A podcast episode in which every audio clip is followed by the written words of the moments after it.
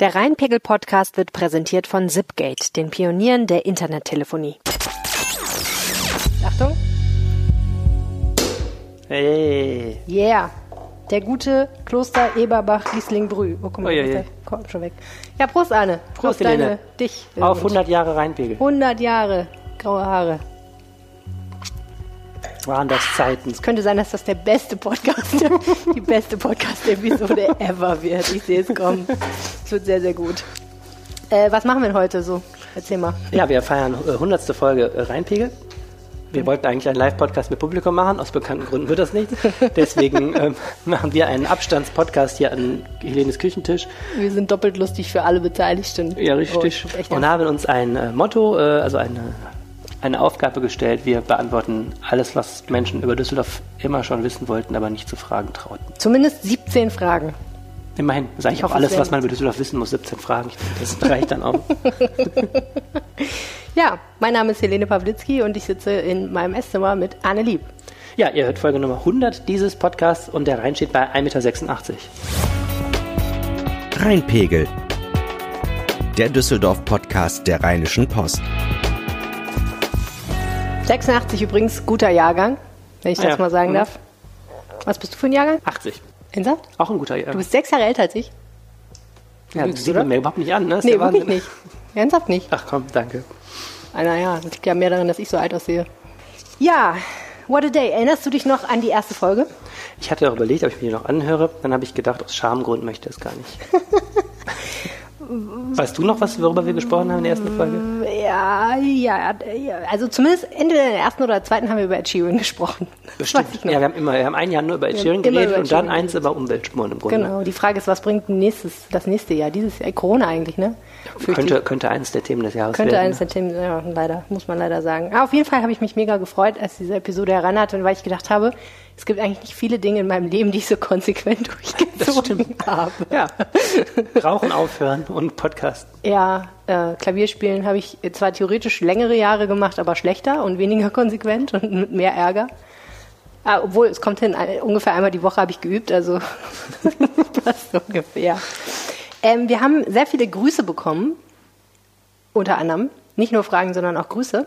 Und zwar haben wir auch und auch einen aus den USA. Hallo, hier ist der Christoph Trappe. Ich wohne jetzt in den USA und bin in Düsseldorf aufgewachsen. Also erstmal möchte ich sagen, herzlichen Glückwunsch, 100 Folgen für den Rheinpegel Podcast. Das ist natürlich super und ich höre mir die auch immer an, äh, selbst hier in Iowa in den USA. Kannst du mal sehen. Super. In Iowa. Iowa. Abgefahren. Also Christoph Trappe ähm, lebt seit 95 in den USA. Hat mir erzählt, dass er mal äh, von der Rheinischen Post porträtiert wurde, als er für die U19 Footballmannschaft für Europa gegen Mexiko angetreten ist. Was ich schön finde, ist, dass er nach so vielen Jahren immer noch ein solches Interesse an seiner Heimatstadt hat, dass er sich diesen Podcast auch anhört. Ne? Ja, das liegt natürlich auch an uns. Klar. Achso, ja. Nicht nur in Düsseldorf. Nee, aber es ist doch total gut. Und dann habe ich mal nachgeguckt, wo hören eigentlich die Leute reinpegeln? Natürlich hauptsächlich in Deutschland. Aber äh, auf Platz zwei Vereinigte Staaten, auf Platz drei Österreich, auf Platz vier Irland. Dann kommt China, dann kommt äh, United Kingdom. Und am besten finde ich, dass wir auch einen Hörer mal hatten in der Karibik. St. Ah ja. Lucia. Wow, okay. Abgefahren, oder? Cool. Jetzt liegt irgendjemand in St. Lucia am Strand und denkt sich, was ist das und worüber reden die da? What the hell? Voll gut. Und dann habe ich mich gefragt, äh, das war jetzt die Geografie, was ist eigentlich die Zeitschiene? Wie hat das eigentlich angefangen mit dem Rheinpegel? Wessen Idee war das? Ich glaube mehr oder weniger synchron. Ja, wir, synchron, ne? wir haben beide gesagt, da muss man mal was mit Podcast machen. Ja, ich weiß noch, wie ich immer im Auto gesessen habe und mir vorgestellt habe, wenn ich Podcast gehört habe, wie äh, unser Podcast klingen würde. Das war mal sehr schön. Müssen wir nochmal nachgucken. Ich, ich kann mich schon wieder gar nicht mehr erinnern. Ich habe so ein schlechtes Gedächtnis. Ich weiß überhaupt nicht, ich kann mich nicht mal mehr an Folge 95 erinnern oder so. da warst du auch nicht dabei, glaube ich. Ach stimmt, ja, ich habe ja deine Pause das ist eingelegt. Kein Wunder, dass du dich nicht äh, erinnern kannst. Aber weist du, ähm, es ist auch wirklich so, ich, immer wenn ich Autobiografien lese, denke ich mir, warum erinnern sich die Leute an Mhm. diese Sachen? Das ist unglaublich. Neulich habe ich die Autobiografie von Hildegard Knef gelesen, ein großartiges Buch, an dem sie viele Jahre gearbeitet hat. Und das ist unfassbar detailreich. Mhm. Und ich glaube, vielleicht hat sie Tagebuch geführt oder so, oder ich habe keine Ahnung, aber es ist, also, oder sie hat sich alles ausgedacht, aber es ist einfach so das, ne? unmenschlich. Sie weiß noch, was sie wann anhatte und was die Leute genau gesagt haben und lauter so Kram, so wo ich mir so denke, Mann, das darf alles nicht wahr sein. Ich kann mir an nichts erinnern. Neulich habe ich ein Foto gefunden von meinen Kindergartenfreunden. Ich kann mich da so auch an zwei Namen erinnern. Ich glaube, andere Leute können das besser. Wenn du irgendwann mal da sitzt und deine Memoiren schreibst, dann hast du Zeit genug, das alles nochmal nachzurecherchieren. Ja, Gott sei Dank ähm, müssen wir ja nicht darüber reden, wie das alles angefangen hat, sondern wir können uns anderen Inhalten widmen, nämlich äh, den Hörerfragen, deren Antworten wir jetzt verständlich erklären. Versuchen wir es mal. Ja, und zur Übung habe ich gedacht, fangen wir mit meiner Frage an. Gerne. Damit man mal erkennt, wie das eigentlich funktioniert. Und die Frage, die ich mich, äh, mir immer stelle, ich wohne ja hier in der Nähe vom Volksgarten in Oberbilk und da gibt es so komische Drachenfiguren. Die sind irgendwie aus so Rohren, glaube ich, gebaut, aber ganz riesige Rohre, die so überirdisch unterwegs sind. Das, die sehen aus wie so riesige Lüftungsrohre oder Kanalrohre. Und irgendwer hat da Drachen draus gemacht. Kunst im öffentlichen Raum. Was sind das zum Teufel für Drachen? Arne. Ja, äh, gemeinerweise, ich hätte es ganz einfach beantworten können, wenn ich ins Büro kommen würde momentan, was aber wegen Corona äh, jetzt nicht so ist. Da steht nämlich das große dreibändige Werk Ars Publica, wo immer alle Kunstwerke im öffentlichen Raum ganz toll erklärt sind. Ähm, deswegen habe ich äh, das versucht zu ergoogeln, habe die ganze Zeit Drachen und Rohre eingegeben, nichts gefunden und habe dann ähm, das, den ganzen Ort gesucht bei äh, Google Maps. Ähm, das, die stehen ja gegenüber, diese Rohrfiguren gegenüber von diesem Zeitfeld mit, mhm. diesen, mit diesen Uhren von Klaus Rinke, dieses, was bei jedem jedem äh, Pressetext zum Thema Zeitumstellung immer als Illustration genommen wird, dieses ja. Zeitfeld. Ne?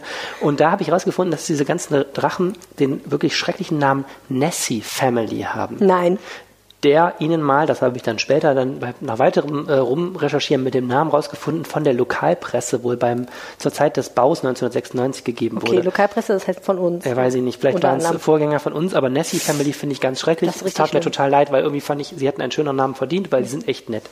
So, die Lösung der ganzen Sache ist, diese Rohre sind echte Rohre, also da ähm, fließt echtes, äh, echte Luft durch, und zwar 70.000 Kubikmeter die Stunde. Echte Düsseldorfer Luft. Und damit wird das äh, Kanalnetz belüftet, das Kanalnetz oh. belüftet. Also kommt da manchmal auch Gestank raus möglicherweise. Aber das wird da eingesaugt. Ich habe mich jetzt nicht davor gestellt. ähm, jedenfalls offensichtlich, damit die Menschen da unten auch atmen können, wenn sie da arbeiten, wahrscheinlich auch. Ähm, ja. wird also der Luft runtergesaugt und ähm, es ergab sich zu der Zeit, als das gebaut wurde, ähm, Mitte der 90er Jahre und damals gab es eine Mitarbeiterin bei der Stadt Inge Lörke, Architektin, die beim Amt für Gebäudewirtschaft Schrägstrich Hochbauamt äh, tätig war, so habe ich äh, erfahren auf der städtischen Homepage und die hat sich diese nette Idee äh, aus, einfallen lassen, doch einfach aus diesen funktionalen Rohren ein kleines Kunstwerk zu machen. Okay, ja, ich bin froh, dass wir mit dieser Frage angefangen haben, weil da kann man äh, direkt dran sehen, manche Dinge, die will man gar nicht wissen. Nee, habe ich auch. Das Alles mit der Nessie Family, ich habe jetzt jeden Respekt vor denen verloren.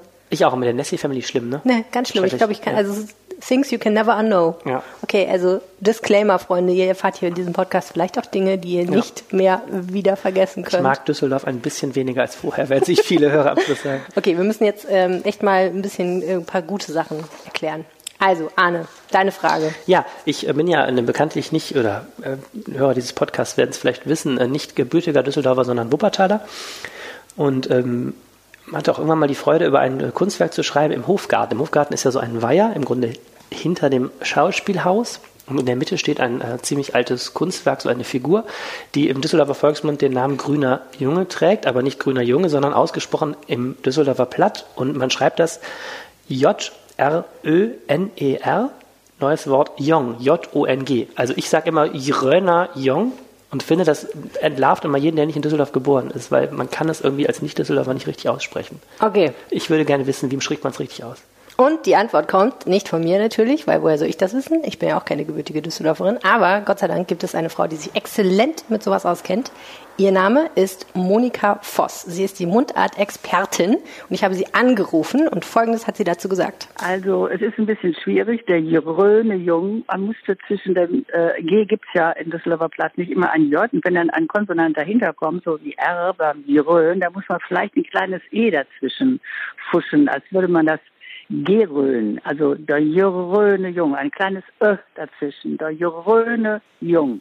Jeröne Jung. Der Jeröne Jung. Der ja. Jeröne Jung. So, das ist das Geheimnis. Und jetzt, Arne, kommt eine Zusatzfrage extra für dich. Wie heißt der Jeröne Jung in Wirklichkeit? Ich habe keinen blassen Schimmer. Habe ich im Internet gefunden. Ich hoffe, es stimmt. Dann stimmt es auf jeden Fall. Da steht der Besucher. Warum auch immer, weil ich glaube, das ist Triton, der da Wasser speit oder so ähnlich. Oder irgendein so komischer Meeresgott oder irgendwas. Der Jeröne Jong. Und dieser Moosbewuchs stand da auch. Ich kann mir eigentlich nicht vorstellen, dass das stimmt, was da steht, aber okay. Dieser Moosbewuchs gehört angeblich mittlerweile zum Kunstwerk. Der darf nicht mhm. entfernt werden. Stimmt das? Weißt ja, ich meine, es gab mal irgendwie so eine Geschichte. dazu. Ja, ich habe das auch mal Weil. Ja, hm. der jetzt, der Moosbewuchs ist jetzt inzwischen so integriert mit diesem, naja, fand ich unglaublich. ja, sonst wäre das ja auch kein Iröner Junge. Nee, dann stimmt, aber dann würde, wär, naja, warum er der Besucher heißt, weiß ich auch nicht. Okay, egal. So. Wir haben natürlich auch Fragen von anderen Leuten und äh, haben ein paar Menschen gefragt, ähm, auch aktiv aufgefordert, neben den normalen Hörern, ähm, die uns besonders am Herzen liegen. Wer die Folge 51 dieses Podcasts gehört hat, der kennt den folgenden Mann. Sein Name ist Timo Rost. Er ist internationaler Champion der World Boxing Federation und er ist Gerresheimer. Ja, guten Tag, mein Name ist Timo Rost. Ich habe in meiner Kindheit oft an Düsseldorfer Radschlägerturnieren teilgenommen und ich glaube, jeder Düsseldorfer weiß, dass der Radschläger eines der Wahrzeichen von Düsseldorf ist. Ich habe zwar schon einige Theorien gehört, aber vielleicht kann mir ja ein Experte beantworten, warum denn der Radschläger in Düsseldorf sozusagen seinen Ursprung hat, beziehungsweise warum Düsseldorf so dem Radschläger zugeordnet wird. Danke. Experten haben wir ja Nee. nicht, aber wir haben dich. Ich habe zumindest geguckt, was Experten dazu sagen. Also interessanterweise ist der Ursprung dieses Düsseldorfer Brauchs nämlich, dass Jungen früher hier Rad geschlagen haben und äh, Pfennige dafür gekriegt haben und dass man auch zu besonders freudigen Anlässen hier Rad geschlagen ist, ist interessanterweise nicht ganz geklärt. Es gibt zwei ähm, konkurrierende Theorien. Die eine geht zurück, wie alles in Düsseldorf, auf die Schlacht von Worring, oder die Schlacht bei, äh, bei Worring im Jahr 1288. Das ist diese Auseinandersetzung, an deren Ende die Düsseldorfer die Stadt, das Stadtrecht äh, bekommen haben, weil sie Aha. auf der richtigen Seite standen. Und ähm, die äh, Verleihung dieser Stadtrechte sollen die Düsseldorfer auch damit gefeiert haben, dass äh, Jungens äh, Reiter geschlagen haben. Das ist die Ah. eine Theorie. Und die andere Theorie ist ein bisschen skurril. Ähm, es soll eine große Hochzeit in Düsseldorf gewesen, ge- gegeben haben. Es ist nicht ganz klar, welche Hochzeit es war. Möglicherweise die vom Kurfürst Jan Wellem mit Anna Maria Luisa de Medici. Auf dem Weg zu jener Hochzeit soll ein Rad an der Kutsche gebrochen sein und ein Düsseldorfer Junge soll als eine Art menschliche Radspeiche äh, den Platz eingenommen Oh haben. mein Gott, Meines Erachtens wäre dann einfach zermalmt worden, aber Ja. gut, so ist das mit Mythen. Ne? Vielleicht waren die damals kräftiger, die Ganz steif gemacht und so als kräftiger wären die die Menschen. Speichen. Ja, so und das äh, Oh mein Gott. genau soll also der Ursprung sein. Ähm, lustigerweise über den Ratschläger habe ich ja kürzlich noch die Freude hab, gehabt zu schreiben, weil das war ja das Karnevalsmotto. Man, ähm, Unser vor, Rad man, ist schon so lange Welt. her, weil das ganz kurz vor Corona war. ähm, genau, unser Rad schlägt um die Welt und da gab es ja auch einen Rechtsstreit wegen dieses Ratschlägers. Die berühmteste Darstellung ist von einem ähm, Kunstschmied hier, Friedrich Becker. Das ist die, die man auch so als Tourismus-Souvenir im Rathaus kaufen kann. So ein sehr stilisierter Ratschläger, der ähm, unter anderem auch die Amtskette des Düsseldorfer Oberbürgermeisters bildet. Die Amtskette besteht ja aus so ineinander geflochtenen ähm, Ratschlägern. Und äh, ja, total omnipräsent im Stadtbild der Ratschläger. Aber woher er so genau kommt, wenn ich es jetzt richtig gelesen habe, dann ist das nicht so ganz geklärt. Nee, aber ich finde es immer wieder erstaunlich, wie viele Leute, die, also sagen wir mal andersrum, ich kenne mittlerweile zwei Männer um die 30, nämlich Timo Rost und noch einen anderen Mann, den ich mal porträtiert habe, der sagt, in seiner Kindheit hat er das noch gemacht. Echt? In der Altstadt Räder geschlagen und dafür Geld gekriegt. Kannst du das? Ratschlagen, Hm. sehe ich so aus? Ich bin mir kugelförmig, ich rolle. nee, aber ohne Witz.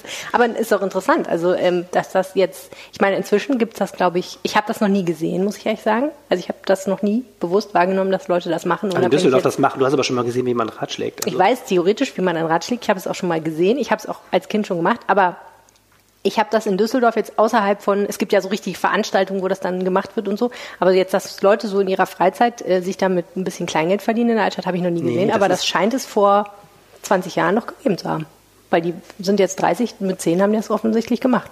Ich fand eine Frage ganz interessant, das werden wir auch gleich sehen, wenn man die Leute fragt, was sie über Düsseldorf wissen wollen, dann kommen doch auch wieder die ganzen alten Themen. Ne? Die Hm. Schlacht von Worringen wird uns jetzt auch noch mehrfach begegnen. ähm, irgendwie kommt man dann auch wieder zurück auf die ganz alten Das stimmt. Themen. Ja. Okay. Gehen wir zum nächsten Thema. Gehen wir zum nächsten Thema. Ähm, wir bleiben bei der Frage äh, bei so klassischen Düsseldorfer Sachen und bei Namen. Irgendwie habe ich die alle zu losgekriegt. Ne? Ja, am Anfang bist du relativ viel dran, aber ich komme auch gleich um die Ecke und Ah. gebe ein paar unqualifizierte Themen ab. Ich habe aber des Öfteren einfach Experten angerufen und mir das erklären lassen und das aufgenommen. so, Hallo Helene, hallo Arne. Ja, hier ist Sabine Tüllmann und ich frage mich schon ganz lange, wo der Name Kasamatten eigentlich herkommt und was sie eigentlich ursprünglich mal für eine Funktion hatten. Wäre ganz toll, wenn ihr das für mich rauskriegen würdet. Bleibt gesund, bis dann, tschüss. schieß los. Also, das konnte ich zweifelsfrei erklären. Ähm, Kasematten, wie du als Militärhistorikerin sicherlich weißt, Mhm. sind ja eigentlich äh, so ein Gewölbe in Festung unten, also so eine Art Frühform des Bunkers, die vor Artilleriebeschuss ähm, Befestigungsanlage. geschützt ist. In einer Befestigungsanlage, genau. Das ist ja eigentlich eine Kasematte. Ähm, die Kasematten unten am Rheinufer, wo heute die Touristen sitzen und singen und äh, Bier trinken. ähm, die sind aber äh, ein, nie eine Festungsanlage gewesen, sondern es ist so, ähm, im Jahr 1898 ist das Rheinufer ein bisschen nach hinten versetzt worden aus Hochwasserschutzgründen. Mhm. Und aus diesem Grund gibt es ja dieses untere Rheinwerft und das obere Rheinwerft. Das untere läuft ja bei Hochwasser immer noch voll. Also immer wenn es ein bisschen ernster wird mit dem, mit, mit dem Rheinpegel, dann müssen die unten ja immer ihre Tische wegräumen, weil dann kommt das Wasser. So, und dann haben damals äh, wurde das untere Rheinwerft in der ersten Zeit aber äh, genutzt als Güterumschlagplatz. Und dann hat man die Idee gehabt, dort unter das obere Rheinwerft, im Grunde also in die Mauer rein, ähm, so Lagerräume zu bauen. Mhm. Die gibt es heute noch. Also heute, ne, die Leute sitzen draußen, aber das Bier kommt ja von drin. Und das sind die eigentlichen Kasematten. Und weil das die Leute eben vom Stil an diese Befestigungsanlagen erinnerte, hieß das dann Kasematten, obwohl Ach. es eigentlich keine Befestigungsanlage ist. Fake-Kasematten. Fake-Kasematten sozusagen, ja, absolut. Das und äh, dieser Name ähm, hat sich ähm, gehalten und das Ding ist ja jetzt selber schon historisch, diese Kasematten. Deswegen gibt es ja immer mal Streit, wenn da die Gastronomen zu frei ihre Lampenschirme irgendwie rein, ihre, ihre Sonnenschirme irgendwo reinrammen in diese Mauer und so. Dann gibt es manchmal Ärger mit der, mit der Stadt, denn das ist eine, ein Teil des Düsseldorfer geschützten Stadtbildes da. Verrückt. Verrückt, kann ja. ich da nur sagen. Fake-Kasematten. Äh, wir bleiben sehr nautisch, und zwar in zweierlei Hinsicht. Erstens, der Mann, der uns jetzt eine Nacht geschickt hat, ist Kapitän. Allerdings nicht von einem Schiff, sondern von einer Fußballmannschaft. Und er wollte auch was zum Thema Kasematten wissen. Hi, ich bin Oliver Fink, Kapitän von Fortuna Düsseldorf. Und meine Frage lautet, wie viele Schiffe fahren durchschnittlich an einem Tag an den Kasematten vorbei? Zahlen? Zahlen ja. sind doch dein Ding. Ja, die Frage war in der Tat viel komplizierter, als ich dachte. Ich dachte, die kann ich durch eine reine, einfache, einfache Google-Recherche lösen, aber es ist nicht so einfach. Und zwar aus dem Grund, weil Düsseldorf natürlich die schönste Stadt am Rhein ist und sicherlich auch die größte Kirmes am Rhein hat, aber zählen kann. Rheinschifffahrt ja eher eine untergeordnete Rolle äh, spielt. Und deswegen die Zahlen, die ich gefunden habe, beziehen sich meistens dann auf Duisburg, mhm. äh, unsere liebe Nachbarstadt im Norden, die ja bekanntlich den größten Binnenhafen hat. Ähm, oder eben irgendwelche anderen Städte. Deswegen ist es ein bisschen schwierig gewesen. Aber theoretisch, wenn etwas in Duisburg vorbeifährt? Ja, das glaube ich eben nicht. Also ah. ich kann ja sagen, ich habe da nicht aufgehört zu gucken, aber ähm, es gibt halt viele, weil die, die wichtigste Route ist ja Meer, das liegt ja bekanntlich am Ende des Rheines, weil er ja mündet ins Meer, hin nach, äh, nach Duisburg und äh, so. zum ah, Niederrhein. Und die Zahl der Schiffe, die dann weiter hochfahren, also gegen den Strom weiter aufwärts ja. fahren, ähm, die nimmt immer weiter ab. Ähm, also die genaueste Zahl, die ich gefunden habe, ist ähm, an der Grenze, die Grenze zwischen Deutschland und den Niederlanden, also weit nördlich von Düsseldorf, passieren 600 Schiffe am Tag. Und in Köln sind es noch 400. Also ich denke mal ungefähr 400 wird hinkommen. Jetzt stand aber freundlicherweise bei dieser Zahl, die ich habe von der Zentralkommission für die Rheinschifffahrt, stand aber netterweise gar nicht bei, was für eine Art von Schiffe. Ich vermute, die meinen Güterschiffe. Mhm. Jetzt fahren in Düsseldorf natürlich auch noch zum Beispiel die Ausflugsschiffe der Weißen Flotte. Und teilweise Yachten, mehrmals täglich. Mhm. Ruderboote, ähm, diese ekelhaften Jetskis, die ähm, ja, die würden man natürlich nicht unter Schiffe zählen. Also, ne, wenn man okay. das ganz mhm. genau äh, wissen will, ja. ähm, dann ähm, müsste man sich mal hinsetzen und zählen. Also so 400 wird es ungefähr sein. 400 ein paar zerquetschte. Ich habe aber Folgendes noch dazu rausgefunden. Ich habe dann, ähm, es gibt also, natürlich gibt es noch ein Amt, das alles regelt. Es ist das Wasser, die Wasserstraßen- und Schifffahrtsverwaltung des Bundes. Die mhm. äh, veröffentlicht jedes Jahr einen sehr detaillierten Verkehrsbericht, der sich aber dummerweise von, äh, der den Stichpunkt auch nicht Düsseldorf hat, sondern den, den Grenzübergang auch, die deutsch-niederländische Grenze. Da kann ich dir jetzt erzählen, wie viel äh, Güterschubleichter da so pro Tag passieren. Ähm, aber was ich ganz interessant finde, was die eigentlich alle an Bord haben. Oh oh. Also die meist, äh, die Sachen, die am meisten an uns vorbeischippern, sind Erze, Steine und Erden, okay. Kohle, rohes Erdöl und Erdgas und Kokerei und Mineralölerzeugnisse. Mhm. Und sehr wenig gibt es zum Beispiel ähm, Möbel und äh, Musikinstrumente. Es wäre nicht so gut, wenn einer davon mal äh, bei Düsseldorf ein Unglück hätte.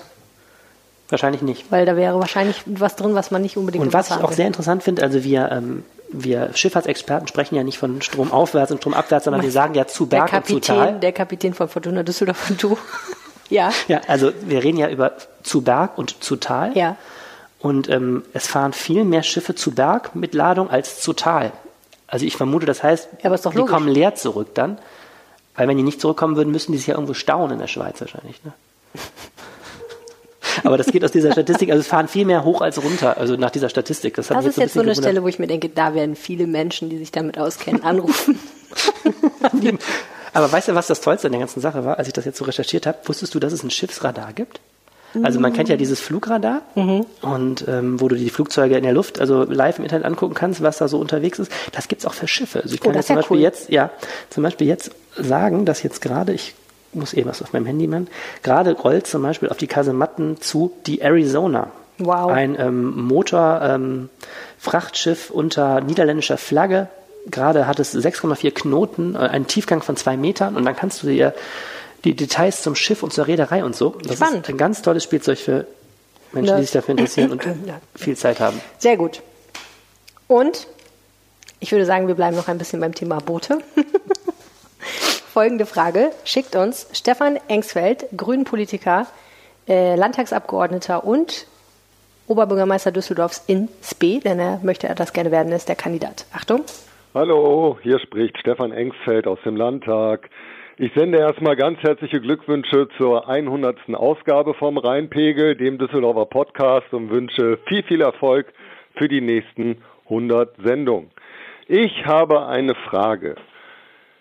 Wieso entstand ausgerechnet im Nicht-Küstenort Düsseldorf mit der Boot die größte Wassersportmesse der Welt? Fand ich keine schlechte Frage. Total gute Frage. Hab ich nicht Dachte ich ehrlich gesagt, dass ich die total leicht beantworten kann, weil ich mal ähm, ein längeres Interview geführt habe mit einem Mann namens Herbert Dahm, der ähm, gesagt hat, er sei einer der Mitbegründer der Boot. Ähm, das ist, glaube ich, so halbrichtig, aber auf jeden Fall einer der ersten Aussteller auf der Boot. Und deswegen habe ich gedacht, ach, das weißt du irgendwo, habe ich so, habe ich es bestimmt schon mal aufgeschrieben, aber stellte sich raus, habe ich gar nicht. Und da musste ich tatsächlich noch mal so ein bisschen googeln. Ähm, und die Antwort auf diese Frage lautet, irgendwie so ein bisschen, weil die Düsseldorf halt jeden Scheiß mitmachen und weil es hier sowieso eine Messe gab. ähm, es trug sich offenbar so zu, ähm, dass in den 60er Jahren ein Sportjournalist namens Horst Schlichting feststellte, es gibt zwar Wassersportmessen in Deutschland, aber die spielen sich alle mehr oder weniger an der Küste ab und ähm, aus irgendwelchen Gründen kommen da wenig Nordrhein-Westfalen vorbei obwohl es in Nordrhein-Westfalen relativ viele Menschen gibt, die sich für Wassersport interessieren, also die gerne segeln oder eine Motorjacht fahren mhm. oder äh, ich weiß gar nicht, ob es damals schon Jetskis gab. ich glaube nicht, ich weiß es aber nicht. Ähm, also sehr viele Bootsfreunde in Nordrhein-Westfalen, weil es hier auch einfach sehr viele Menschen gibt. Ne? Es war schon damals sehr bevölkerungsreich und dann gibt es natürlich auch hier eine relativ große Nähe zu Holland, also zum Meer und mhm. außerdem auch noch viele Wasserwege. Ne? Man kann ja auch auf so einem Kanal ganz gut mit so einem Motorboot fahren. Und da hat er sich gedacht, hey, super Sache. Eigentlich müsste man hier unten im Binnenland doch auch mal eigentlich eine Wassersportmesse machen. Und natürlich haben alle gesagt, alter Horst, du spinnst. Voll die beknackte Idee, hier gibt's doch gar kein Meer. Was willst du hier mit Yachten? Und es gab einen Mann, der aber gesagt hat, ach, weißt du was, Horst, eigentlich eine super Idee, lass es uns probieren. Und das war der Messechef, der damalige, namens Kurt Schob. Und daraufhin haben sie dann am 27. November 1969 in einer einzigen pisseligen kleinen Halle das erste Mal die Boot veranstaltet, eine Messe. Und es gibt da widerstreitende Erklärungen zu. Äh, es soll nicht so optimal am Anfang gelaufen sein, aber gut genug, dass. Irgendwie hat es geklappt. Ja, also gut genug, dass sie es wiederholt haben. Und mittlerweile ist das, glaube ich, wenn ich das nicht lüge, habe ich zumindest gelesen, die größte Wassersportmesse der mhm. Welt. Und der Witz ist ja immer noch, und das sind ja wirklich die spektakulärsten Bilder ever, dass diese riesigen Monsterjachten, die wirklich mehrere zehn Dutzend Meter hoch sind und vor allen Dingen 100 Meter lang teilweise, dass diese riesigen Schiffe teilweise über Land, also was heißt teilweise, über Land nach Düsseldorf transportiert ja. werden. Das immer total abgefahren aussieht. Auf einmal biegt eine riesige Yacht um die Ecke. Äh, beknackt, aber es funktioniert. Total. Ja. Ich überlege jetzt gerade, wie viel kommen denn, also kommen doch schon immer Schiffe über den Rhein auch, oder nicht? Ja, das letzte Stück müssen die halt irgendwie. Weiß die werden doch dann noch rausgehieft. Da gibt es auch mal diese Geschichte mit diesem Kran, der die aus der. Ja, es ist irgendwie abgefahren, auf jeden Fall. Also es sind, sind immer sehr abgefahrene Bilder, weil du siehst ja. dann halt irgendwie so eine normale Straße und dann ist da so eine Yacht im Weg. Mhm. Das ist sehr merkwürdig. So ist das mit der Boot. Interessant. Und, ja, total. Und bevor es weitergeht, Arne, machen wir eine kurze Pause für eine Botschaft von unserem Sponsor. Unser Partner heißt Zipgate und ist ein ganz besonderes Unternehmen. Sie arbeiten lean und agil. Sie haben super coole Büros im Medienhafen mit eigener Kunstsammlung und einem wunderschönen Innenhof. Und, was mich persönlich natürlich besonders interessiert, sie haben ein super tolles eigenes Restaurant. Ich hatte schon öfter die Freude, da zu essen und es war wirklich jedes Mal extrem fantastisch. Leider kommen die Zipgate-Mitarbeiter aktuell natürlich nicht in den Genuss, denn genauso wie viele von euch und übrigens auch ich sind sie natürlich im Homeoffice. Um ein bisschen liebgewonnenen Alltag zu haben, hat sich das Küchenteam von Zipgate daher etwas Ungewöhnliches überlegt. Sie kochen aus dem Homeoffice und teilen jeden Tag Rezepte und Kochvideos mit den Kollegen und Kolleginnen. So, jetzt muss alles schnell gehen, Leute, ja? Also, aufpassen und mir folgen. Frodo kommt hier rein. Hier ist unser Schweinehack. Ihr könnt auch Hühnchen nehmen, ihr könnt auch Kaninchen nehmen, ihr könnt auch Frosch nehmen.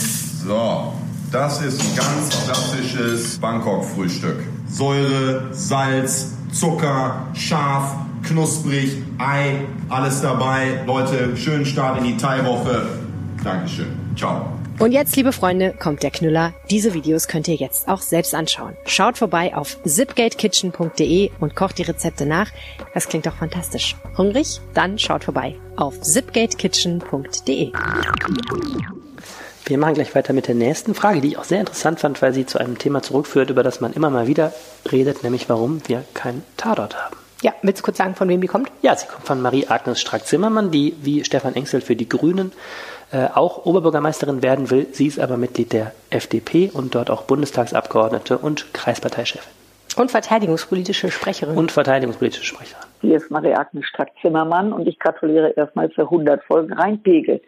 Und da ich ein Kind dieser Stadt bin, vor 62 Jahren in Düsseldorf geboren, aufgewachsen, mit Familie hier gelebt und immer noch lebe, stelle ich mir seit 1992 die Frage, vielleicht könnt ihr mir das beantworten, warum in den fünf Jahren gab es einen Tatort, 15 Fälle in Düsseldorf mit dem Kommissar Fleming und seinen Kollegen, der Assistentin Miriam Koch, nicht zu verwechseln bitte mit der Ausländer- bzw. Migrationsleiterin des Amtes für Migration, so jetzt habe ich's, und Max Ballauf.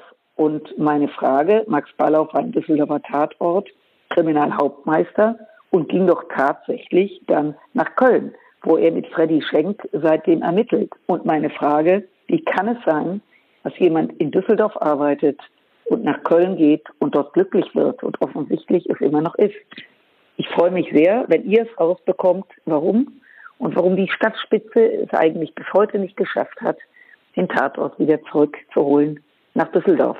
Macht's gut und noch viele gute Folgen. Ich höre sie immer mit großer Freude. Tschüss. Hat jemand Wahlkampf gesagt? So, so unterschiedliche Karrierewege. Ne? Die eine wird Integrationsamtsleiterin in Düsseldorf, der andere wird äh, Tatortstar in Köln. Ja. Aber am besten finde ich eigentlich, dass sie ihre Frage darauf biegt, warum es die Stadt nicht geschafft hat, den Tatort zurückzuholen. Ja, aber in der Tat ist das doch echt eine spannende Frage. Thomas warum? Geisel ist höchstpersönlich Also dafür man selbst. Dortmund hat, einen, also nichts gegen Dortmund, aber selbst Dortmund hat einen Tatort. Ja. Ja, was heißt hier selbst Dortmund?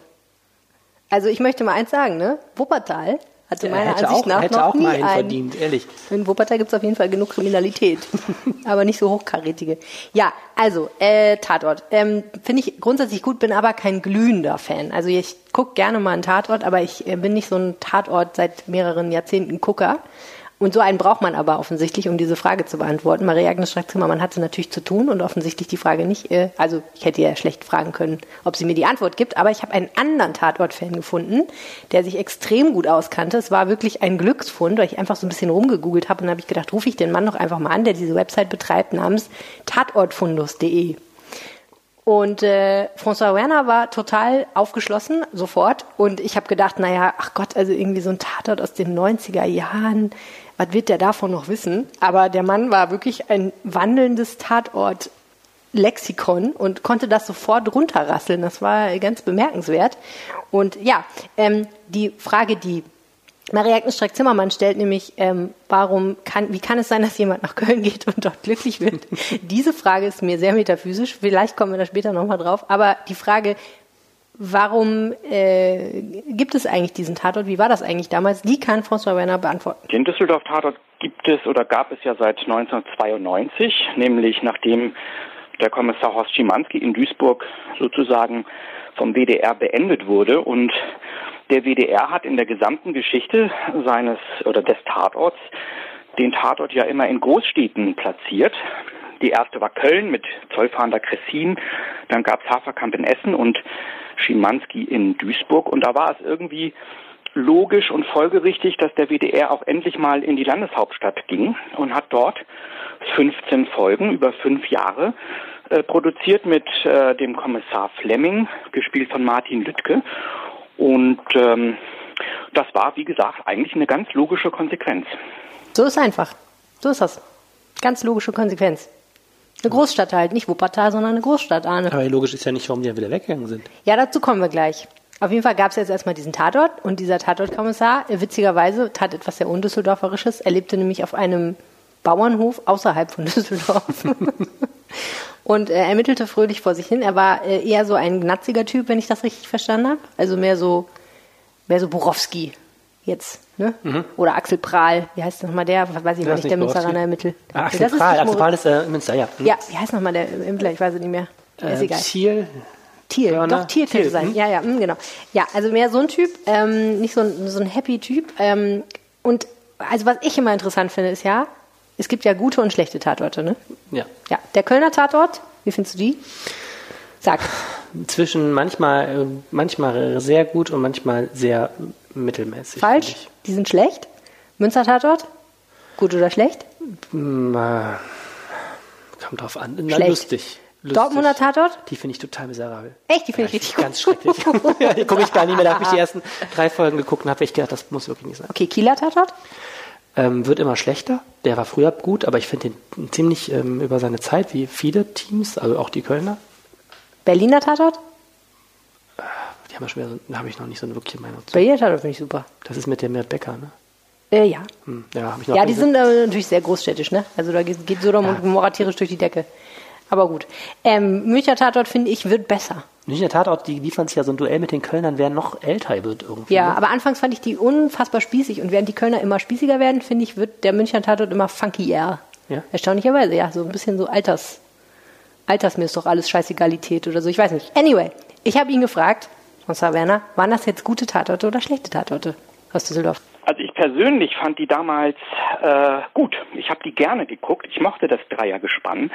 Äh, er war ja so ein brummiger Kommissar, dem man eigentlich kein Wort zu viel entlocken konnte. Dann hatten wir die Roswitha Schreiner als Miriam Koch, die damals den Minirock im Tatort mit Schusswaffe und High Heels sozusagen salonfähig gemacht hat und die Leute haben sich darüber köstlich amüsiert oder auch aufgeregt. Und äh, dann hatten wir ja auch in acht Folgen von diesen 15 schon den Max Ballauf, der heute in Köln ermittelt. Äh, und äh, das war ja auch so ein, so ein Chaot, der ständig irgendwie ins Fettnäpfchen äh, patschte. Und das war eine ganz, äh, ganz amüsante Combo. Und die hatten natürlich ein schweres Erbe zu, zu begehen, als Schimanski aufhörte. Aber die Kritik, das Publikum waren sich eigentlich einig, dass die das schnell äh, sozusagen auf ihre Art und Weise auch geschafft haben, da einen neuen Farbklecks in der Tatortlandschaft zu setzen. Ich kann mir richtig schön vorstellen, wie sie sich in den 90er Jahren alle aufgeregt haben, weil die Ermittlerin einen Minirock trug. Wir Düsseldorfer haben den Minirock mit Schusswaffe salonfähig gemacht. Das ist doch eine Leistung. Sehr, sehr gut. Ich überlege jetzt gerade, ob es irgendwelche Ermittlerinnen gibt, die das heute noch so zelebrieren. Muss man sich auf jeden Fall mal angucken. Ähm, dann habe ich noch gefragt, wie viel Düsseldorf eigentlich in so einem Tatort damals dann steckte. Und die Wahrheit ist natürlich, dass Tatorte in der Regel gar nicht so sehr on Zeit gedreht werden. Und das war auch damals nicht so. Das heißt, die, äh, viele, viele Sachen sind in München entstanden, weil die Bavaria, die die, W- die Tatorte im Auftrag des WDR gedreht hat, halt dort sitzt. Ähm, es gab dann so Shots äh, von der Rheinbrücke, die dann immer auftauchten und so. Also so ein bisschen was war da wohl auch drin. Aber naja, genauso wie man Dortmund nicht wiedererkennt, wenn man den Dortmund-Tatort guckt, erkennt man auch Düsseldorf nicht so richtig in diesen Düsseldorf-Tatorten. Aber die Frage aller Fragen ist natürlich, warum wurde dieser Tatort nach 15 Folgen eingestellt? Ja, ähm, das kann ich Ihnen auch nicht hundertprozentig äh, so sagen. Ähm, in der Literatur, in der Presse ist nachzulesen, dass Bernd Flemming, also der Kommissar, ich meine jetzt Martin Lüttke als Bernd Flemming, äh, auch keine Lust mehr hatte. Und sicherlich war es auch das Bestreben des WDR, vielleicht nochmal einen neuen Farbklecks zu setzen. 15 Folgen sind schon eine ganze Menge. Das ist nicht irgendwie eine kurze Ära, wie die Frage äh, andeuten, äh, zu andeuten versucht, äh, sondern 15 Folgen, fünf Jahre ist schon eine ganz ordentliche Leistung im Tatort. Es gibt viele Tatortkommissare, die haben nicht mal äh, nicht mal zehn Tatorte geschafft. Insofern ist das eigentlich äh, völlig normal und es ist auch nicht irgendwie frühzeitig abgesetzt worden, sondern es war einfach ein ganz normaler Lauf der Dinge. Und äh, als dann äh, bekannt wurde oder klar wurde, dass Düsseldorf nicht fortgesetzt äh, wird, hat man sich dann in der alten Tradition eine neue Stadt gesucht oder eine andere Stadt. Köln hatte man ja schon, aber ich glaube, man war ganz froh, im WDR auch wieder nach Köln zurückkehren zu können. Typisch WDR. Aber was, Ja, ne? was da ja noch drin steckt, ich meine, die Kölner sind natürlich raffiniert, haben irgendwie den Tatort dann gekriegt vor vielen Jahren und hören einfach nicht mehr auf. Ne? Also Mhm. wenn man jetzt bedenkt, dass Max Ballauf und Freddy Schenk doch schon recht ergraut sind. Also vielleicht ist das jetzt auch mal eine Aufgabe für den oder die nächste Oberbürgermeisterin, da beim WDR auch mal Klinken zu putzen. Wenn die mal aufhören, heißt das doch eigentlich, dann müsste der Farbklecks doch mal wieder von Düsseldorf gesetzt werden. Ja. Wäre noch ein wichtiges Stadtentwicklungsziel, das da jetzt auch zu verfolgen ist. Also ich sag mal so, ich habe mich ja extrem gefreut, als Dortmund einen Tatort gekriegt hat, weil ich damals ja in Dortmund gewohnt habe und so. Und im Endeffekt muss ich aber sagen, war außer, außer Fremdscham nicht viel dabei. Also ich finde die Dortmunder Tatorte gut, aber das hat einfach mit der Stadt gar nichts zu tun. Es bringt der meiner Ansicht nach keinerlei Imagegewinn. Man erkennt Dortmund da auch nicht drin. Es ist einfach, das hat, also es greift auch, finde ich, wenig auf, was in dieser Stadt passiert. Also habe ich jedenfalls nicht erkannt, sondern das liegt natürlich auch ein bisschen an diesem Dortmunder Setup. Das kreist halt auch enorm um die Psyche der jeweiligen da agierenden Ermittler und so. Äh, Aber auch die Fälle, die da stattfinden, ne, das ist jetzt wirklich nichts, wo ich gesagt hätte, das hat, also sie haben es am Anfang mal so ein bisschen versucht mit so Ruhrpott-Romantik und so in irgendwelchen Taubenzüchtern. Aber im Endeffekt waren das echt in erster Linie, finde ich, Klischees. Und da habe ich mich dann so gefragt, will ich das eigentlich nochmal in der Stadt wohnen, die einen Tatort hat? Hm. Ich weiß nicht. Meinst du, wir sind eigentlich irgendwie beschenkt, weil wir keinen mehr haben? Irgendwie schon. Also ich meine, das ist natürlich schon schick und so, aber In Düsseldorf kommt fernsehmäßig ja wenig vor. Wir hatten irgend so eine Daily Soap, die in Düsseldorf spielte, die ist aber auch eingestellt. ja, Düsseldorf kommt ja bekanntlich, das hat ja die Dü- Düsseldorfer Lokalredaktion des Öfteren schon mal recherchiert, kommt ja bekanntlich immer nur in amerikanischen Ja. Produktionen vor, und zwar in etlichen. Ja, das ist ein ganz ein super Thema, das Büchern. man immer wieder aufwärmen kann. Das ist echt ganz grandios. Mein Lieblingsstelle Ja. ist die bei Charlie und die Schokoladenfabrik, wo dieser dicke Junge in dem bayerischen Dorf äh, sitzt und da steht unter Düsseldorf. wie es lebt und lebt. Nee, aber äh, ist ja auch interessant, ne? Und die Erklärung lautet ja angeblich, dass Düsseldorf so deutsch klingt für Amerikaner, dass immer dann, wenn sie irgendeinen so Standard deutschen Namen für irgendwas suchen, wo irgendjemand herkommt oder wo irgendwas spielt oder so, dass sie dann Düsseldorf nehmen, natürlich in wahrscheinlich heftiger Unkenntnis der tatsächlichen Verhältnisse. Aber weißt du, was ich gut fände, tatorttechnisch, wäre tatsächlich eigentlich ein LKA-Tatort für NRW. Weil ich glaube, Stimmt, dann könnte man Sinn. wirklich die ganzen coolen Ecken und die verschiedenen Mentalitäten und so. Das macht doch in so einem, in so einem ähm, Bindestrich-Bundesland, finde Mhm. ich, mega Sinn. Dann könntest du mal schön die Rheinländer gegen die Ruhrpottler ausspielen und so eine Sachen und in Ostwestfalen, wo keiner mit dir redet, da lassen sich doch Millionen Geschichten erzählen. Oh, ich glaube, ich werde eines schönen Tages Tatortautorin. Ja, soviel zu dem Thema. Wollen wir mal ein bisschen zum Thema Politik übergehen? Oh Arne? ja. Endlich mal fühlst du dich hier ein bisschen wohl. Komm, ich schenke dir noch ein Schluckchen ein hier. Das lockert die Zunge. Ah. Denn die nächste Frage kommt von einem Kollegen von dir, unserem gemeinsamen Bekannten Maximilian Plück, seines Zeichens Chefkorrespondent Landespolitik. Und er hat eine Frage, aus der ich eine gewisse, einen gewissen Schmerz über die Verhältnisse spüre, nämlich, wie zur Hölle konnte Düsseldorf zur fahrradfreundlichen Stadt ernannt werden? Berechtigte Frage, möchte ich sagen. Also in der Tat habe ich mich über diese Frage sehr, sehr gefreut, weil ich, ähm, als ich nach Düsseldorf gezogen bin, ähm, das auch irgendwann gelesen habe. Ich meine, dass die Stadt damals noch jedes Jahr einmal eine Pressemitteilung verschickte, ähm, Düsseldorf ist wieder zur fahrradfreundlichen Stadt ernannt worden. Und ich mich jedes Jahr gefragt habe, wie sehr muss man Fahrradfahren eigentlich hassen, Düsseldorf äh, das Von wem? Zertifikat Vom äh, Fahrrad ADAC oder? Ja, und es war auch immer ein Politikum, ähm, dass damals immer der ADFC, der Fahrradverein, auch die Grünen, meine ich, waren das immer wieder polterte und sagte, Freunde, Ernst jetzt? im Ernst jetzt, was ist fahrradfreundlich in dieser Definition? Und äh, ich habe es aber damals auch nie so genau rausgef also noch nie nachgeguckt, woran es eigentlich lag und habe das jetzt getan. Und das war eine etwas ähm, aufwendigere Recherche, weil es so lange her ist und man das irgendwie so ein bisschen im stillschweigend ähm, beerdigt hat. Ich habe dann irgendwann ein, Ah, das ist gar nicht mehr so. Ja, doch, es hat niemand. Nennt sich immer noch so, aber es wird nicht mehr damit so Okay. angegeben. Ich kann ja gleich nochmal was zu sagen. Es ist so, ich habe dann ähm, lustigerweise bei Wikipedia, in irgendeinem Wikipedia-Eintrag wurde erwähnt, dass Düsseldorf fahrradfreundliche Stadt ist und da war ein Link zu der Pressemitteilung der Stadt Düsseldorf, als das 2007 äh, verliehen worden ist. ist diese Pressemitteilung habe ich nicht mehr gefunden, aber es gibt doch im Internet diese Wayback Machine, ne? Und darüber habe ich die noch gekriegt und ähm, Das war wirklich aufwendig. Genau, und es ist so, also 2007 ist ähm, Düsseldorf erstmals zertifiziert worden als fahrradfreundliche Stadt und zwar ähm, von der Arbeitsgemeinschaft der fahrradfreundlichen Städte, Kreise und Gemeinden in NRW. Das ist ein Zusammenschluss, der bis heute existiert. Ähm, inzwischen sind Fußgänger im Titel dabei, also Arbeitsgemeinschaft der Fußgänger und fahrradfreundlichen Städte. Und eigentlich ganz rührig. Also wenn man auf die Seite geht, die wollen halt eben Städte, ne, wie der Name schon sagt, stärker für, äh, für Fahrrad- und Fußgänger begeistern. So, und Düsseldorf ist damals einfach dabei getreten. Und laut dieser Pressemitteilung haben die dann eben äh, erzählt, was sie alles für den Radverkehr machen.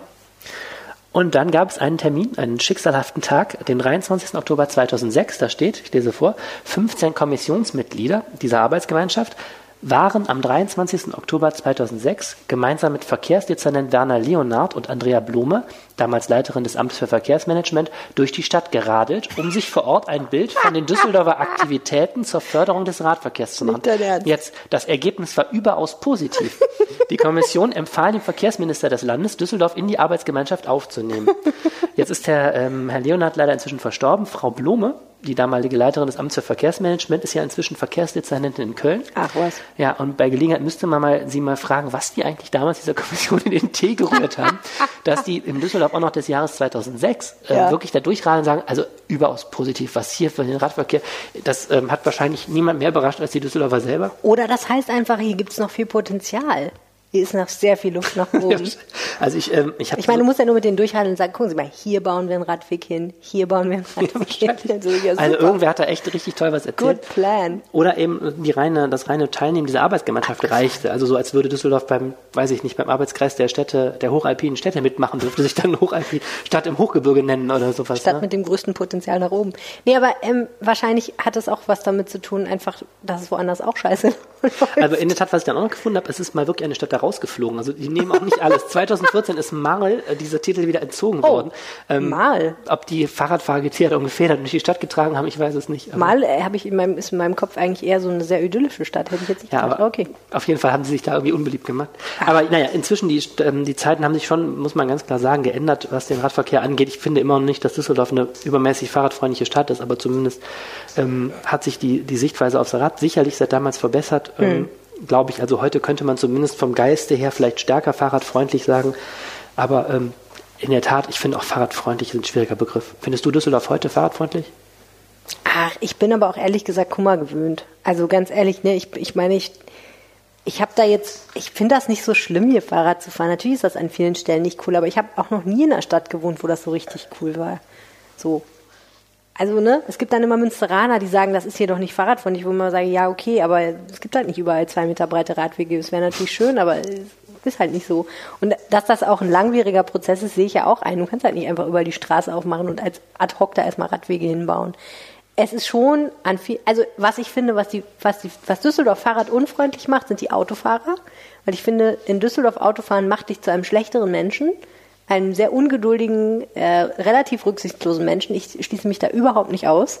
Du hast einfach, ich finde, man hat in Düsseldorf so eine Tendenz, weil sowieso alles immer länger dauert und weil die Ampelschaltungen bescheuert sind und generell kriegt man so ein bisschen so eine Tendenz, aufs Gas zu treten, wenn es irgendwie geht. Und wenn dann irgendjemand vor dir herradelt, dann, ähm, ja, dann versorgt man sich halt einfach das Karma, indem man dem einfach wünscht, dass er jetzt sofort vom Rad fällt und verschwindet, am besten einfach sich in Luft auflöst.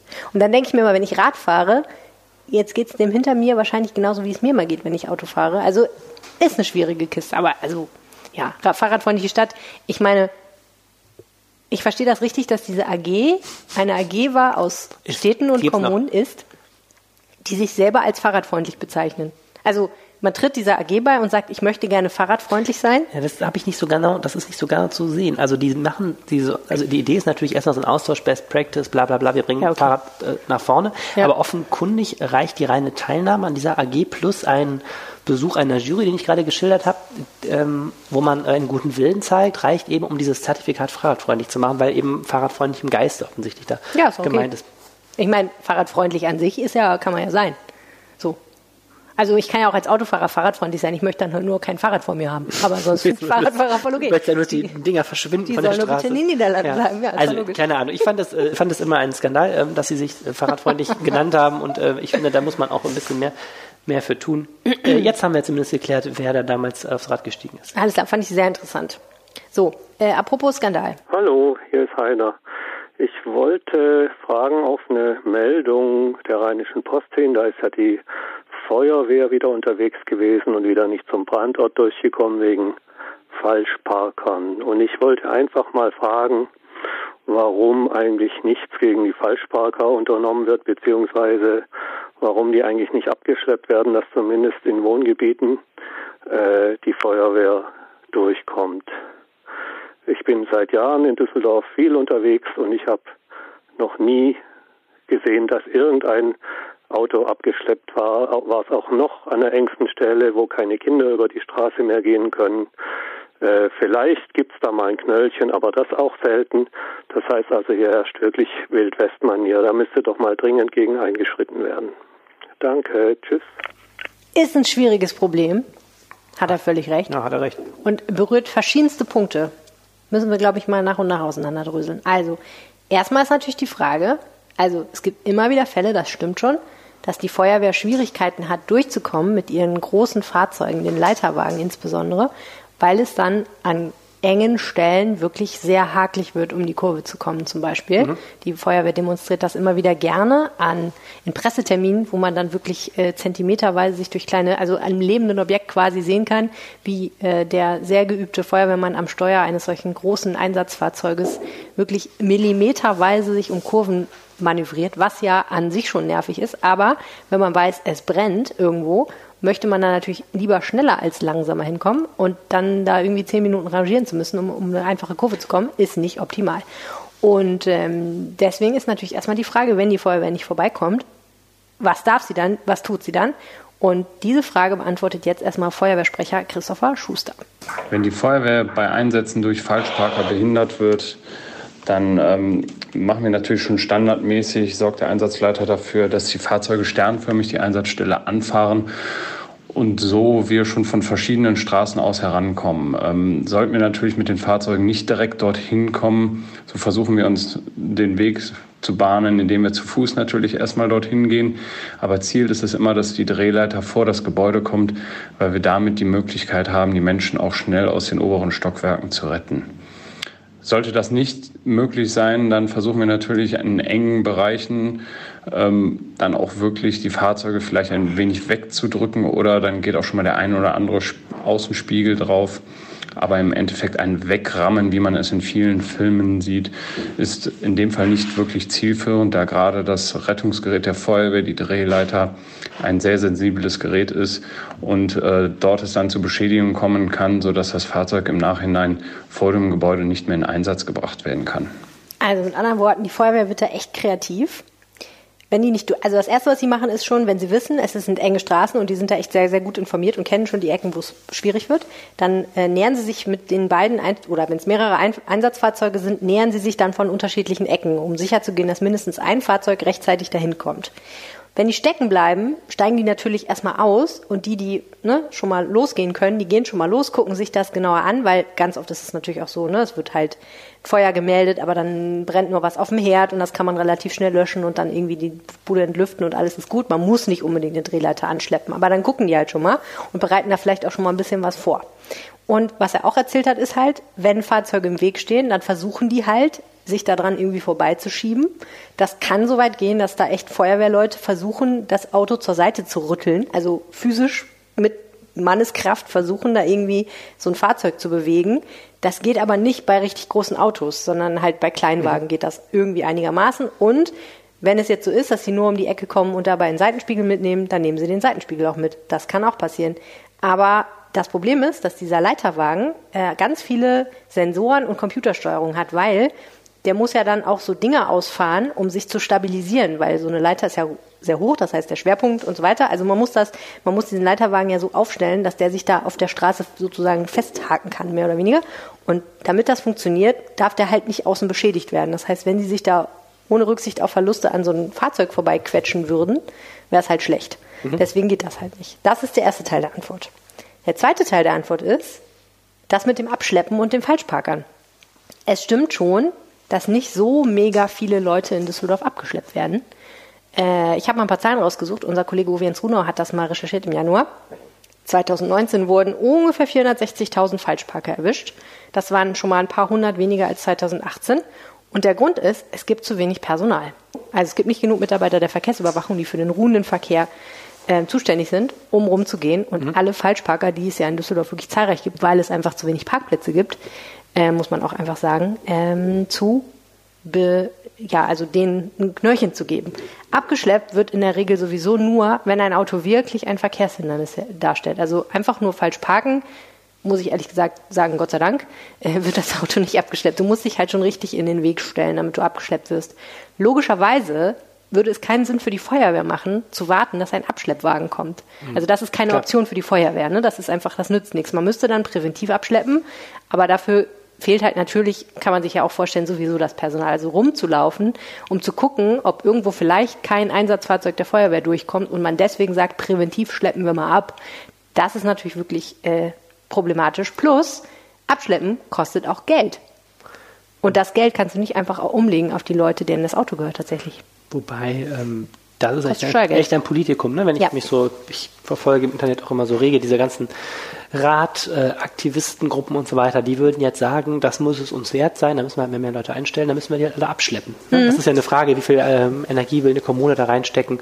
Ähm, und ich finde auch immer, es gibt Falschparken und Falschparken. Also ich bin, finde auch, dass man manchmal äh, dass, dass es Stellen gibt, wo ich äh, halb, die FDP sprach ja kürzlich ja mal von halblegalem Parken in Düsseldorf. Ich finde, es gibt Stellen, wo halblegales Parken auch noch in Ordnung ist. Es gibt Ja. aber auch wirklich unverschämtes äh, Zuparken von Kreuzungen, von Radwegen, von Fußgängerüberwegen und ähm, ich finde immer so ein bisschen ein priorisiertes Bestrafen. Also irgendwo muss es da auch mal Grenzen geben. Also ich finde auch die Vorstellung, das Haus brennt ab und die Feuerwehr steckt da irgendwo in der Ecke, weil irgendwer meinte, er muss sich da quer auf die Kreuzung stellen. Ähm, das finde Ja. ich ist etwas, das wirklich Menschenleben gefährdet. Wobei man sagen muss, soweit ich weiß, ist das noch nie in der Form passiert. Also ich wüsste jetzt keinen Fall. Es gibt immer mal wieder Fälle ähm, und wir berichten dann halt auch, dass die Feuerwehr sagt, wir sind da super schwer durchgekommen. Oder an diesem Wochenende gab es drei Einsätze, da sind wir super schwer durchgekommen. Die fassen das auch oft so zusammen, um einfach nochmal darauf aufmerksam zu machen und das ist auch hilfreich.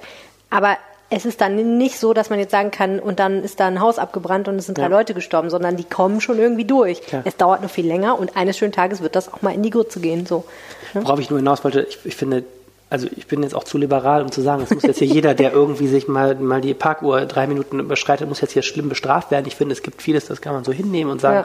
Gott, es gibt halt in Wohngebieten zu wenig Parkplätze, dann lass die Leute dort stehen. Aber ich finde, es gibt eben Stellen, wo, ähm, dazu gehören eben diese Kreuzungsbereiche, ne? Mhm. Ähm, gibt eben Stellen, da hat man einfach nicht zu parken. Und ich würde mir da Ja. wünschen, dass da auch mehr Leute auch mal merken, wo dann auch die Grenze ist, dessen, Nee, wo man stimmt. seine Karre abends dann mal abstellt. Absolut. Und ähm, ich meine, das Problem ist auch vielschichtig insofern, als dass ja die Autos immer größer werden und man deswegen auch früher konnte man vielleicht in kleinen Straßen auf beiden Seiten parken und es war nicht so schlimm, aber heute ist das halt auch so, wenn auf beiden Seiten SUVs stehen, dann kommt die Feuerwehr da auch nicht mehr durch, selbst wenn die Leute legal parken. Das heißt, das, es gibt auch noch eine andere Problemlage an der Stelle. Aber ja, also ich denke halt auch, prinzipiell reicht ja so eine Unsicherheit von Menschen. Ne? Also es reicht ja, wenn du denkst, Kacke, hier könnte vielleicht kontrolliert Ja, werden. hier total. kann ich mich so nicht hinstellen, weil da will ich sehr wahrscheinlich ein Knöllchen kriegen. Wenn du das Gefühl hast, hier wird sowieso nie kontrolliert, weil zu wenig Personal da ist. Also ich glaube, zielgerichtete Fokusaktion, wo man sagt, so, wir machen jetzt mal zwei Wochen Unterbilk richtig unsicher für Falschparker oder Oberbilk von mir aus, dann, das würde wahrscheinlich was ändern. Was aber auch noch zur Wahrheit gehört ist, demnächst wird das sowieso alles ein bisschen anders, denn ähm, das Parkkonzept wird ja jetzt bald richtig in ernsthaft kommen. Und das bedeutet, dass ganz viele innerstädtische Bereiche, wo das Parken tatsächlich sehr, sehr schwierig ist, äh, Bewohnerparken bekommen und Parkausweise. Also Bewohnerparkausweise und Parktickets. Das war das Parktickets, Wort, ja. Parktickets oder ähm, Parkscheibenregelung. Genau, ja. Also das heißt, in ganz vielen innerstädtischen Bereichen wird jetzt sowieso demnächst wahrscheinlich ein bisschen der Parkdruck abnehmen, weil Leute, die von außerhalb kommen, sagen, oh, ich glaube, ich parke dann doch lieber im Parkhaus am Bahnhof und äh, fahre mit der Bahn. Schauen wir mal, ob das jemals kommt und dann noch in einem Wahljahr. Wurde ja angekündigt. Ja, ja, ja, wird schon lange angekündigt, aber schauen wir mal, ob das jemand wirklich durchsetzt. Aber ja. aber in der Rheinischen Post hat doch gestanden, dass es jetzt Ich in habe es auch diesem schon Jahr mehrfach, noch passiert. mehrfach auch geschrieben, dass es kommt, aber wie gesagt, ich habe es noch nicht, kein Schild gesehen, was da aufgestellt wurde, also warten wir mal. ab. Okay. Kommen wir zur nächsten Frage von unserer lieben Kollegin Judith Konradi. Ja, hallo, mein Name ist Judith und ich habe folgende Frage. Im Bild gibt es ja mehrere Straßen, die nach Planeten benannt sind und ich habe mich schon häufiger mal gefragt, steckt da irgendeine besondere Geschichte dahinter oder fand man einfach nur, dass Planetennamen schöne Namen für Straßen sind? Würde mich freuen, wenn ihr es aufklären könnt. Tschüss. Ich habe das erstmal nachrecherchiert und habe gedacht, ach Judith, du spinnst doch. Weil ich habe einfach mir eine Liste von Straßen angeguckt und habe gesagt, okay, es gibt eine Planetenstraße. Es gibt eine Merkurstraße und eine Neptunstraße. Das war's. Mhm. Dann gibt's noch eine Kopernikusstraße und es gibt eine Sternwartstraße. Okay, aber ist ja nicht nach Planeten benannt und die Planetenstraße zählt eigentlich auch nicht wirklich. Also habe ich gedacht, unterm Strich gibt es genau zwei Straßen in Bilk, die nach Planeten benannt sind. Vielleicht bin ich auch blind. Aber dann habe ich mit einer Frau telefoniert, die sich ein bisschen besser in Bilk auskennt als ich. Nämlich mit Hille Krause. Das ist die Archivarin der Bilker Heimatfreunde. Und das ist genau das, wonach es klingt, nämlich ein Verein, der sich um alles All Things Bilk kümmert. Also es gab in Bilk vor dem Krieg eine Sternwarte, die lag zwischen der Fleerstraße und der Sternwachtstraße. Deshalb heißt die so, etwas im Hintergrund. Gegründet wurde sie von Benzenberg im Jahre 1843. Er nannte sie nach seiner früh verstorbenen Frau Charlottenruh. Es gab dann als Nachfolger Vater und Sohn Luther. Robert Luther entdeckte in dieser Sternwarte 24 Planeten, unter anderem Diana, Concordia und Germania. So, da stand so was. Ja, interessant. Concordia-Straße, Germania-Straße und Diana-Straße sind auch Planetenstraßen. Ah. Wäre ich nie drauf gekommen. Heißen nämlich gar nicht nach irgendwelchen Göttinnen oder irgendwelchen Tugenden, sondern die heißen nach Planeten, die da entdeckt wurden. Krasse Sache. Also, ne, äh, ein Mann namens Karl Theodor Robert Luther hat, wie gesagt, diese 24 Himmelskörper von Bilk aus entdeckt. Sieben davon sind auch im Weltregister. 43 wurde dann die Sternwarte bei einem Bombenangriff zerstört. Aber man hatte vorausschauenderweise die Technik, das Fernrohr insbesondere, in den Keller eingebracht. Deswegen ist das Ganze heil geblieben und man kann es sich heute noch angucken. Vielleicht auch in eine Kasematte. Man kann es sich heute noch angucken. Das Sternrohr steht vor Alt St. Martin, der Kirche dort. Und was ich auch noch sehr, sehr spannend fand, äh, 1967 wurde ein Asteroid entdeckt und äh, das hat ein Tscheche getan. Und aus irgendwelchen Gründen, die sich mir nicht so richtig erläutert haben, äh, hat dieser Mann, der in Hamburg-Bergedorf in der Sternwarte gearbeitet hat, diesen Asteroiden offiziell 4425 Bilk genannt. Ah. In Erinnerung an die großen Werke, die in Bilk für die Sternenkunde getan wurden. Düsseldorf hinterlässt seine Spuren auch im Weltall. Da stellst du jetzt echt so einen, Plan so, einen, so einen Asteroiden vor, wo so Bilk draufsteht. so sieht's aus. So. Und jetzt kommen wir zu einer meiner Lieblingsfragen, Arne. Ah. Es ist ja schon wieder total warm diese Woche und wir laufen im T-Shirt rum und es ist mal wieder überhaupt nicht richtig kalt geworden. Und es ist vor allem mal wieder überhaupt kein Schnee gefallen. Ich glaube, Kindern heute kannst du gar nicht mehr, Düsseldorfer Kindern kannst du Schnee wirklich nur noch in Büchern zeigen. Die glauben gar nicht, dass es das wirklich auf der Welt gibt, zumindest nicht in diesem Gebiet. Und ich wüsste gerne mal, wann in Düsseldorf eigentlich mal wieder endlich Schnee fällt und warum hier so wenig Schnee fällt.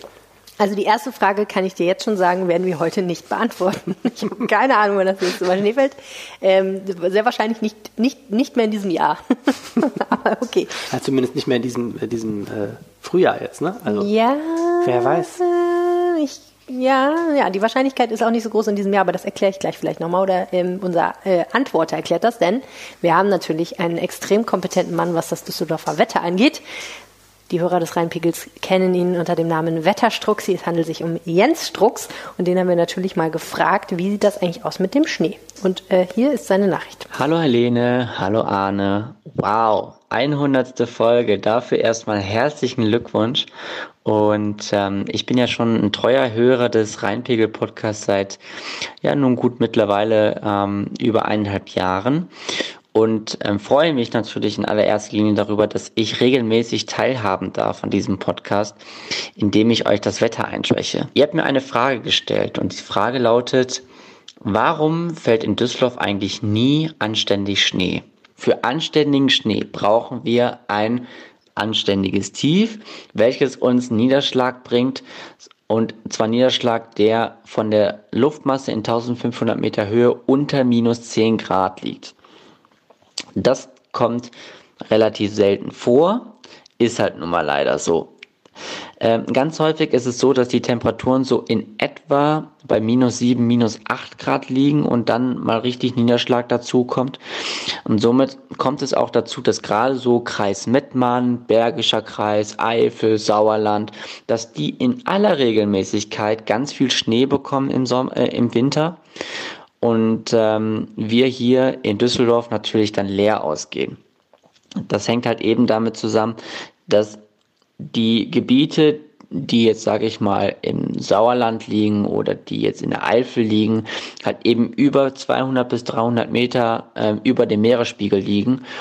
Und dort ist die Luft im Prinzip regelmäßig zwei bis drei Grad kälter als beispielsweise in Düsseldorf.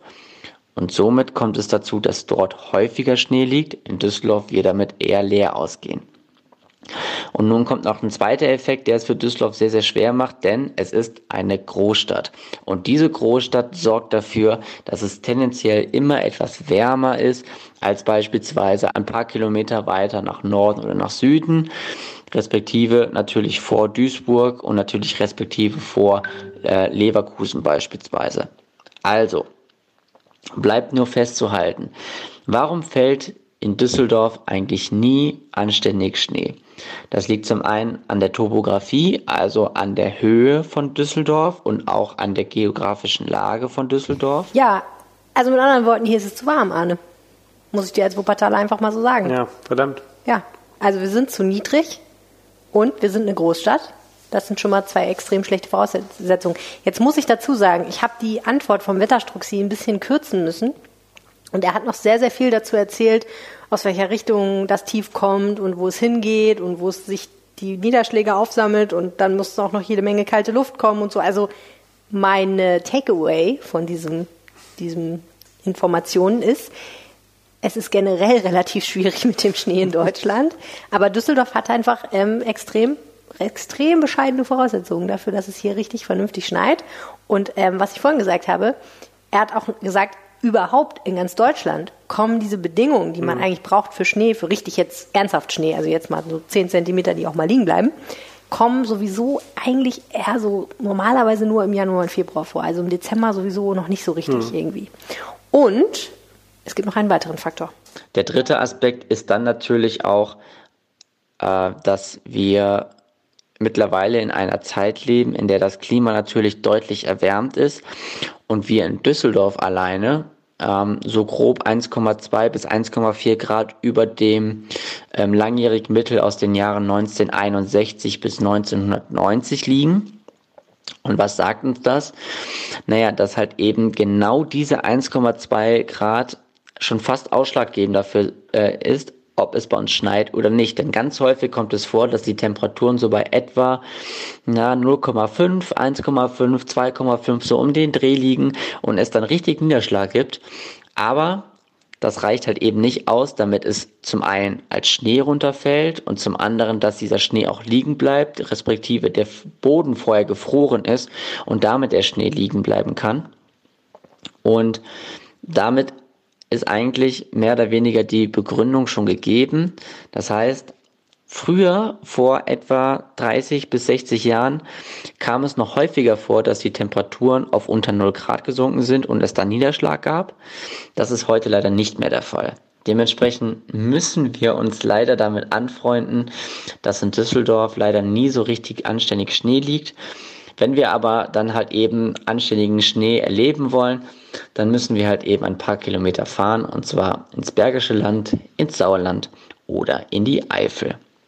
Damit hoffe ich, eure Frage beantwortet zu haben. Ich wünsche euch alles, alles Liebe, bleibt gesund. Ich freue mich auf ganz viele weitere Wetterberichte, die ich euch zusenden kann. Und ähm, ja, macht nur weiter so. Es ist immer eine Freude, euch zuzuhören. Bis dahin, euch alles Gute und bis zur nächsten Woche. Bis dann. Tschüss. Tja alles, was uns bleibt, ist so weiß angestrichener Regen, der manchmal fällt, der dann dazu führt, dass alle auf den Straßen sicherheitshalber nur noch 5 km/h fahren und immer plötzlich bremsen. Aber richtig schöner Schnee, da müssen wir zu in Urlaub fahren, ja, wenn wir wieder dürfen. Nach Wuppertal. Zum Beispiel, oder in Sauerland. Es muss ja auch Gründe geben, nach Wuppertal zu fahren. Hey, schneemäßig top, da kann man nichts top, sagen. Ja. Top. Nur Skifahren. Kann man da Skifahren? Mm -mm. Nee, ne? Aber rodeln kann man da wahrscheinlich. Ja, sehr gut. Ja, sehr gut. Also vielen Dank, äh, Jens Strux, äh, der Wetterstruxi, ein toller Typ, der uns sehr viel Freude mal macht mit seinem Düsseldorf-Wetter und den wir auch schon mal sehr, sehr ausführlich interviewt haben zu einem Ereignis in seinem Leben, was ihn sehr beschäftigt hat. Nämlich ist er mal überfallen worden. Und da haben wir mal eine Monofolge gemacht, dessen, äh, deren Nummer mir aktuell entfallen ist, aber ihr findet sie in eurer Podcast-App. Also wenn ihr mal ein bisschen mehr aus dem Leben von Jens Strux erfahren wollt, könnt ihr da gucken. Aber er taucht auch immer wieder in diesem Podcast auf. Kommen wir nun zu einem Pferd, das äh, unsere Kollegin Stefanie Geilhausen schon sehr, sehr lange beschäftigt. Oh ja, erzähl mal. Ich kenne die Geschichte mit Stefanie und dem Pferd gar nicht. Naja, es ist so, es gibt hier im, im Journalistenleben gibt es ja immer mal so Ausgaben, wo man irgendwie ähm, ja, wir, wir, machen jetzt mal eine Ausgabe, Fragen, die wir uns immer schon gestellt haben, oder es ist irgendwie Weihnachten, wir wollen mal was ganz Besonderes. Und dann kommt, so wie diese ja, so ähnlich wie sowas. Und dann kommt Stefanie Gallersen immer und sagt, wir müssen mal klären, wie das Pferd von Jan Wellem heißt. Also das beschäftigt sich schon lang. Und, ähm, das Pferd von Jan Wellem. Du hast es jetzt mal, diesmal versucht, ich weiß nicht, ob du es rausgefunden hast. Also es geht natürlich um diese Statue äh, vor einem Rathaus, diese berühmte, ja. äh, wo Jan Wellem, da sind wir uns sicher, Jan Wellem ist der Mann, der oben sitzt, aber die Frage ist, wie heißt das Vieh unter ihm? Das Geile ist, ich könnte mir jetzt einfach irgendwas ausdenken. So, ich könnte so richtig, richtig Relotius-mäßig könnte ich hier irgendwann eine gute Geschichte erfinden, wie ich Jolly recherchiert Jumper. habe und wie ich endlich darauf gekommen bin. Zündi das Pony war mein persönlicher Favoritenvorschlag. Also, wie heißt das Pferd, dem auf dem Marktplatz ein Denkmal gesetzt wurde? Die Antwort lautet, ich habe keine Ahnung.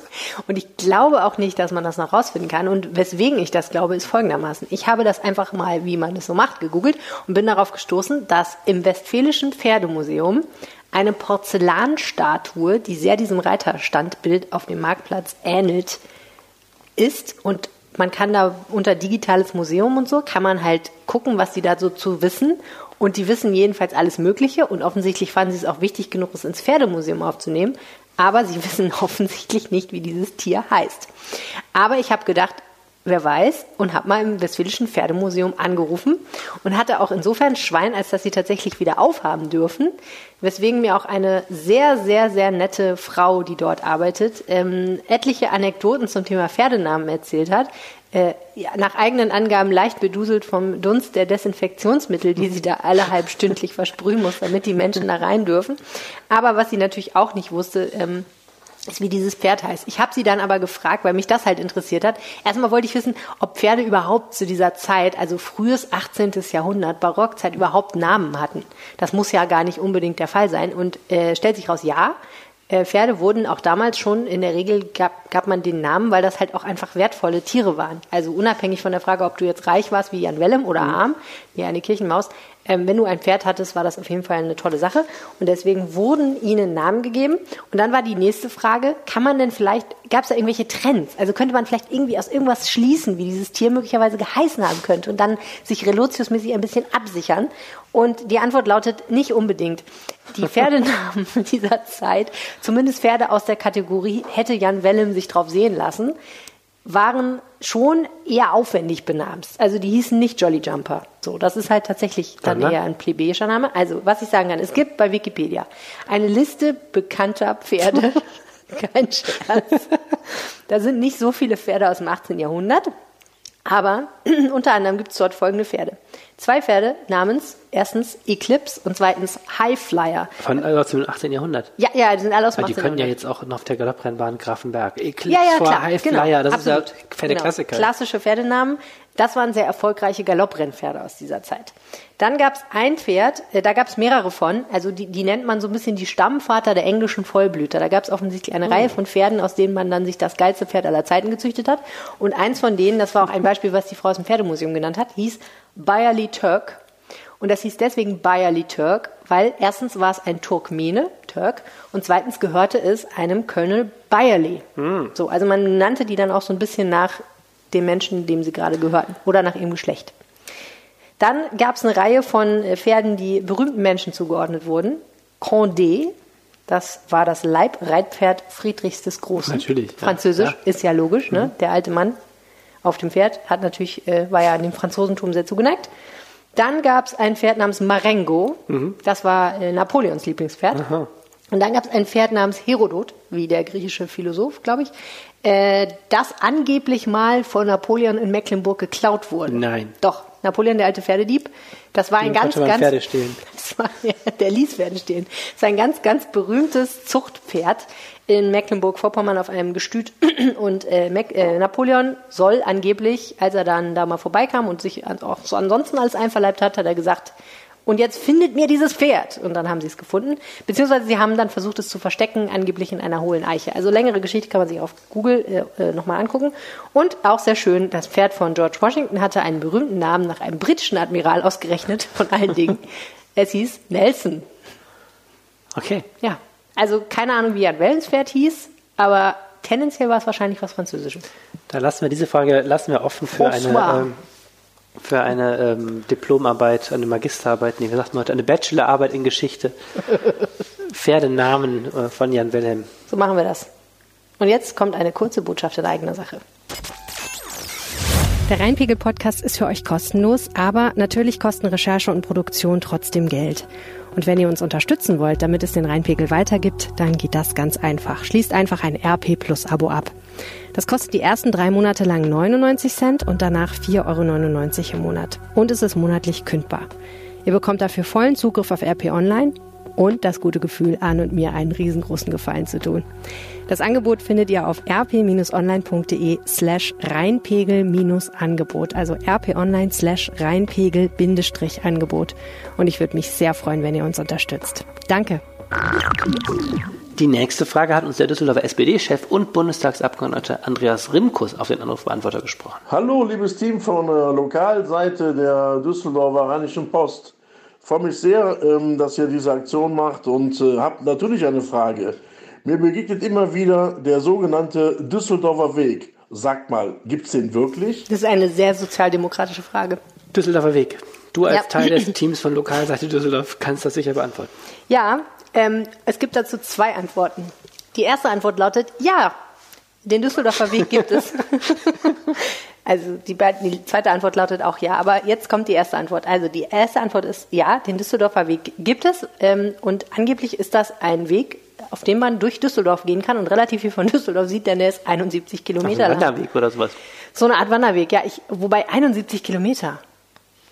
Also Das ist schon. Wann soll man das erwandern, ne?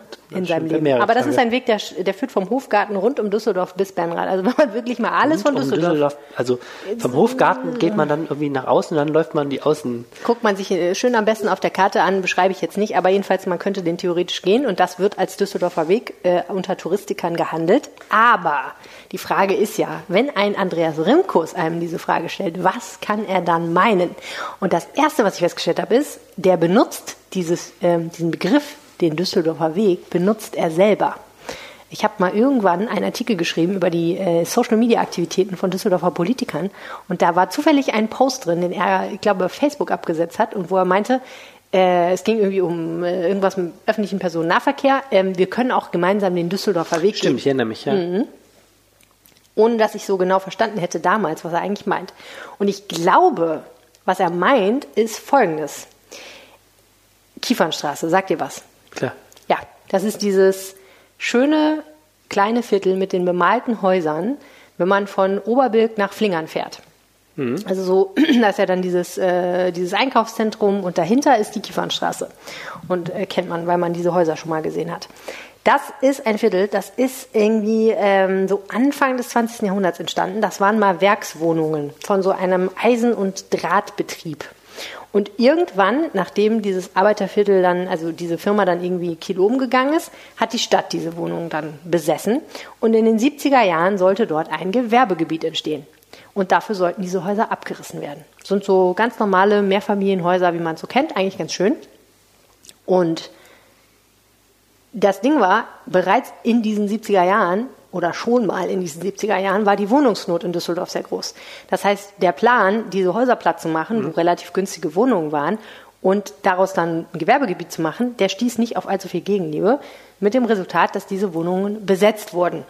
Und ich überspringe jetzt ganz, ganz viele Details. Und wenn irgendjemand zuhört, der sich mit Düsseldorfer Stadtgeschichte auskennt, der soll bitte jetzt kurz die Finger in die Ohren stecken und laut lalala rufen, weil das wahrscheinlich alles, äh, viele Details sehr wichtig werden. Aber unterm Strich kann man sagen, also diese Besetzung hat unglaubliches Aufsehen erregt. Und es war so eine richtige Phase von, oh oh, das könnte richtig, richtig Tiere schief gehen und richtig Bürgerkrieg geben. weil das auch bundesweit Aufsehen hervorgerufen hat und dann gab es noch Verstrickungen mit der RAF und es war alles ganz dramatisch und sehr links und so.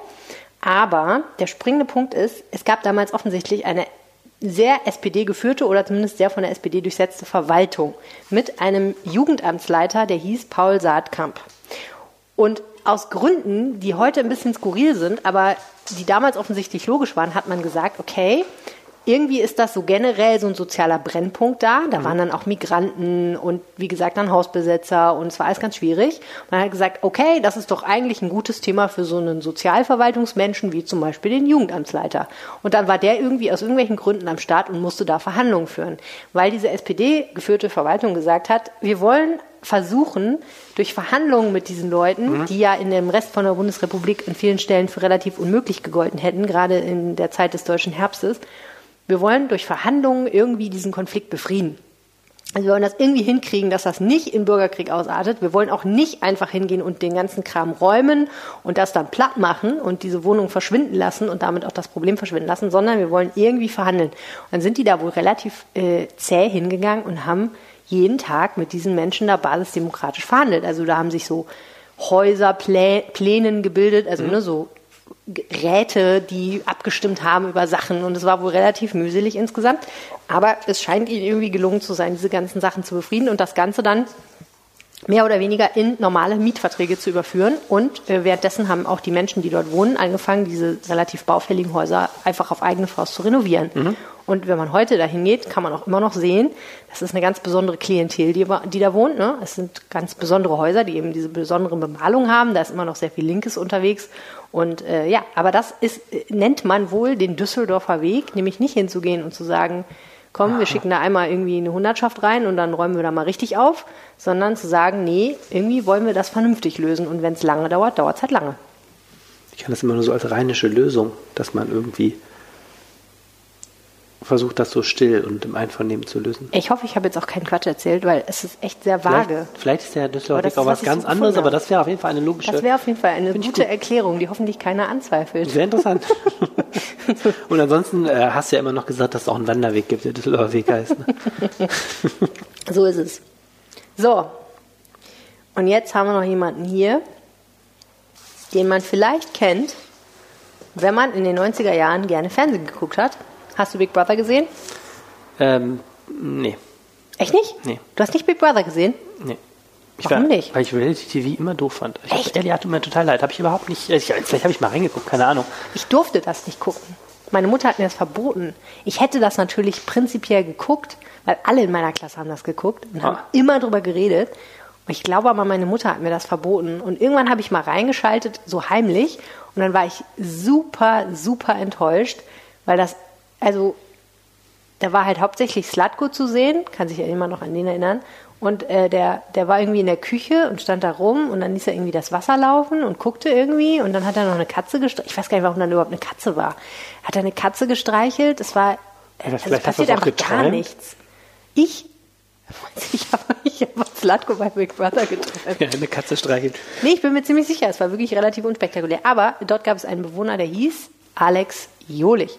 Und der ist mittlerweile Düsseldorfer und macht noch ganz viele andere Dinge. Und der hat uns auch auf den Anrufbeantworter gesprochen. Guten Tag, darf ich mich kurz vorstellen? Alex Jolik, Künstler und Geschäftsmann sowie glücklicher Neudüsseldorfer. Nun zu meiner Frage. Wie wurde die weitaus schönere Stadt Düsseldorf im Gegenzug zu der Stadt mit der weitaus größeren Einwohnerzahl Köln zur Landeshauptstadt in NRW?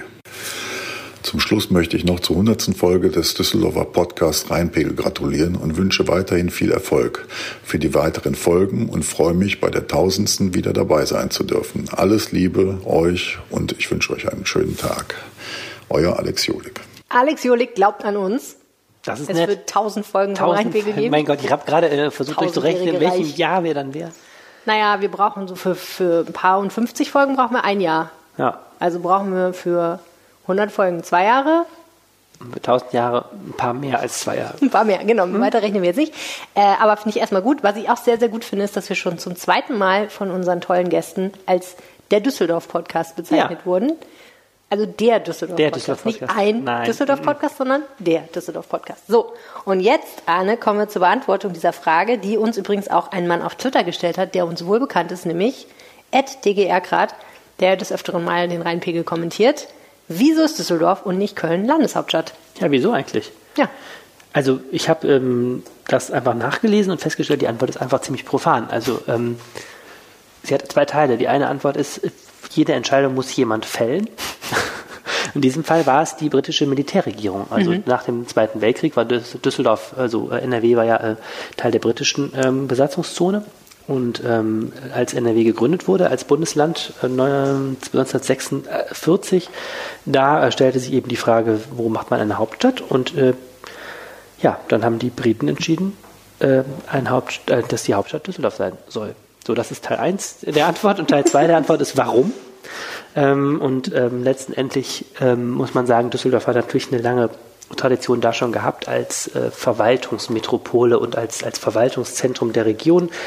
Ähm, was ich ganz interessant fand, wir haben ja eine Bezirksregierung bis heute in Düsseldorf. Heute ist das ja so eine Mittelbehörde der Landesregierung. Ähm, unter den Preußen gab es eben auch schon diese Bezirksregierung 1816 in Düsseldorf und, äh, und so weiter. Also Düsseldorf war immer ein, ein wichtiger Verwaltungssitz. Düsseldorf war eben auch der berühmte Schreibtisch des Ruhrgebietes, also ein Verwaltungszentrum, ähm, auch, auch industrieller Natur. Es liegt relativ zentral. Und was äh, für Düsseldorfer ziemlich gesprochen hat, ähm, obwohl es ja auch hier sehr, sehr schwere Kriegsschäden gab, gab es immer noch ein paar Gebäude, die man ganz gut benutzen konnte. Der, die erste Sitzung des Landtags war ja in der Oper, also im Opernhaus, einem Teilen des Gebäudes, über dessen Abriss wir ja gerade diskutieren. Also die Oper ist ja im Krieg auch zerstört, äh, schwer beschädigt worden, aber zum Teilen stand sie noch wegen des eisernen Vorhangs. Ne? Dieses, dieser Vorhang, der zwischen Zuschauerraum und Bühnenraum äh, runtergelassen wird. Deswegen ist nur die Hälfte der Oper zerstört worden. Da die andere Hälfte noch stand, hat man die behelfsmäßig wieder aufgebaut und da hat sich der Landtag dann ähm, konstituieren können. Danach hat man in 50er Jahren dieses neue Gebäude drum gebaut, was wir jetzt gerade möglicherweise ähm, wieder ersetzen wollen. ähm, und naja, das scheint Düsseldorf also auch zu Pass gekommen zu sein, dass man eben ähm, Ideen hatte, wo man sich hier treffen kann. Mhm. Und so ist äh, diese äh, für heute wahrscheinlich bis heute schwere Schmach für Köln eben passiert, nämlich dass Düsseldorf zur Landeshauptstadt wurde. Mhm. Aber ähm, ja, wenn man sich die Düsseldorfer Geschichte anguckt, auch irgendwie ganz folgerichtig. Düsseldorf war eben immer schon auch eine, eine Stadt mit äh, gewisser äh, Verwaltungszentrumstradition, aber am Ende ist es wahrscheinlich genauso wie bei der Bundeshauptstadt. Ähm, da haben sich ja damals auch viele gefragt, warum es Bonn geworden ist, und zum Beispiel nicht Frankfurt am Main, was ja auch eine lange Tradition als mit Paulskirche und so als, als, als Hauptstadt hatte. Am Ende entscheidet es jemand, Mhm. der hat mehrere gute Möglichkeiten und in diesem Fall Ja. hat Düsseldorf das Rennen gemacht.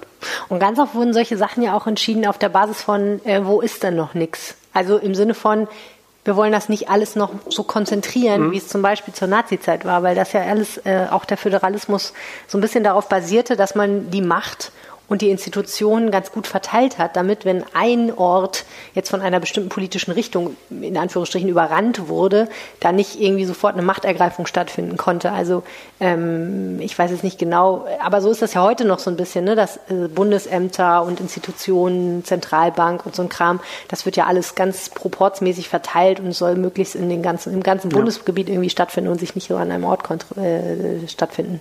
Ganz oft sitzen ja zum Beispiel auch, finde ich auch immer total spannend, die Rechnungshöfe an einem anderen Mhm. Ort als die äh, Hauptstädte. Das ist in Düsseldorf jetzt nicht so. Der Landesrechnungshof NRW sitzt tatsächlich in Düsseldorf am Hauptbahnhof, aber äh, in anderen Bundesländern ist das ganz oft so. Zum Beispiel sitzt der Landesrechnungshof von Thüringen erstaunlicherweise in einem sehr kleinen und verschlafenen Ort namens Ru nee, stimmt das doch? Rudolstadt. Mhm. Ja, sehr schön. War ich schon öfter. In den Landesrechnungshof. Ja, ich habe äh, Seminare gegeben, ganz lange Ah, ja. für Landesrechnungshöfe.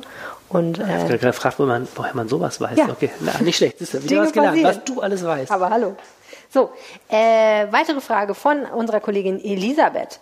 Woher kommt eigentlich, und da sind wir genau im selben Thema, woher kommt eigentlich zum Teufel die leidenschaftliche Ri- Rivalität zwischen Düsseldorf und Köln?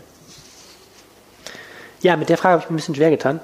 Ähm, Ich glaube nicht. Kann man die überhaupt beantworten? ja, äh, aus zwei Gründen. Erstens geht mir diese Rivalität zwischen Düsseldorf und Köln langsam richtig auf den Keks. Muss ich ganz Aber es ehrlich ist sagen. eine gute Frage, wo sie herkommt. Ja, also ich, ich finde, ähm, Ja. also ich habe Weil dann jahrelang, könnte man ja vielleicht rausfinden, wie man sie abstellt.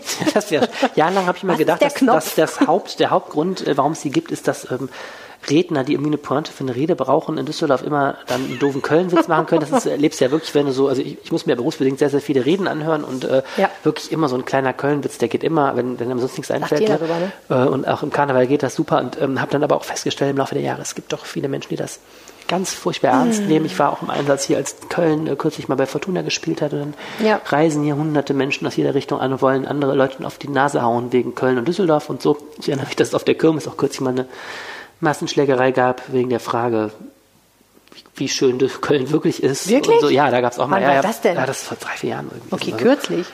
Ja, Habe ich ja noch nie gehört. Die Geschichte kenne ich gar nicht. ist eine alte Kirmes. Also ist das es- echt so? Ja, ja, ja, das war also Eine einer der- es gab mal so eine, es gab mal so eine richtige Bierzeltschlägerei und da war der Auslöser, hat hinterher die Polizei auch gemeldet, war die ging um die Güte von, von Nein. Köln. Hm? Abgefahren, okay. Doch. Und ähm, ja, also ich, mich, mich nervt das total. Ich finde, Köln ist eine schöne Stadt. Das darf ich, glaube ich, auch sagen, als jemand, der in Düsseldorf lebt. Jeder darf Deswegen, seine Meinung haben. Naja, und ähm, jetzt die, Arne. aber gut, die äh, Antwort auf diese Frage äh, ist. Kann dann auch ähm, keiner was dafür, wenn du das nachts einen Pferdekopf in deinem Bett findest, aber jeder darf seine Meinung Ich haben. oute mich jetzt. Ich habe mein Herz ist groß genug, um auch Köln äh, einzuschließen und auch Düsseldorf. Und ich darf auch diplomatisch sagen, beide Städte haben ihre Vorzüge. So, die Rivalität. Ähm, es gibt, äh, es gab die Theorie, die ich gelesen habe, dass das schon mit der Schlacht von Worring anfing, 1288, da sind wir wieder. Wobei ich nicht genau verstanden habe, warum, denn äh, auf der einen Seite der Schlacht von Worring stand ja der Kölner Bischof, die Düsseldorfer waren auf der anderen Seite, die Kölner Bürger aber auch. Also ähm, eigentlich haben die Kölner und die Düsseldorfer, wenn ich richtig verstanden habe, sogar auf derselben Seite ge gekämpft. Woher da die Rivalität kommen sollte, keine Ahnung. Aber es ist, glaube ich, so der Gründungsmythos. Alles kann man mit der Schlacht von Worring wahrscheinlich erklären. wahrscheinlich hieß auch das Pferd von Jan Wellem Schlacht von Worring. Also das kann der gut sein. Worringer. Der Worringer Hengst. Das, wieso habe ich das nicht gemacht? Ich meine, vorhin habe ich echt überlegt, soll ich mir einfach irgendeine Geschichte ausdenken und dann gucken, ob irgendjemand drauf kommt. Ich wollte das einfach mal ausprobieren. Ja, warum noch nicht? Ach, jetzt ist es zu spät. Ja, und äh, jedenfalls, also. Aber Worringer wäre ein guter Name gewesen. Das wäre auch, hätte man irgendeine geile Begründung für finden können. Okay, sorry, ich wollte Aber um es kurz zu machen, äh, die beiden äh, Städte sind sicherlich seit der, in, also ein, ein Grund mehr, warum das bei der Stadt von Worring nicht so besonders wahrscheinlich ist, ist, dass Düsseldorf damals ein total kleines Kaff war, während Köln ja schon als Röm, Römerstadt Ja. äh, einiges Ansehen hatte. Insofern hätten die Kölner eigentlich gar nicht so einen Grund gehabt, mit den Düsseldorfern eine Feder anzufangen. Das war unter deren Niveau wahrscheinlich damals. Mhm. So waren die Menschen 1288.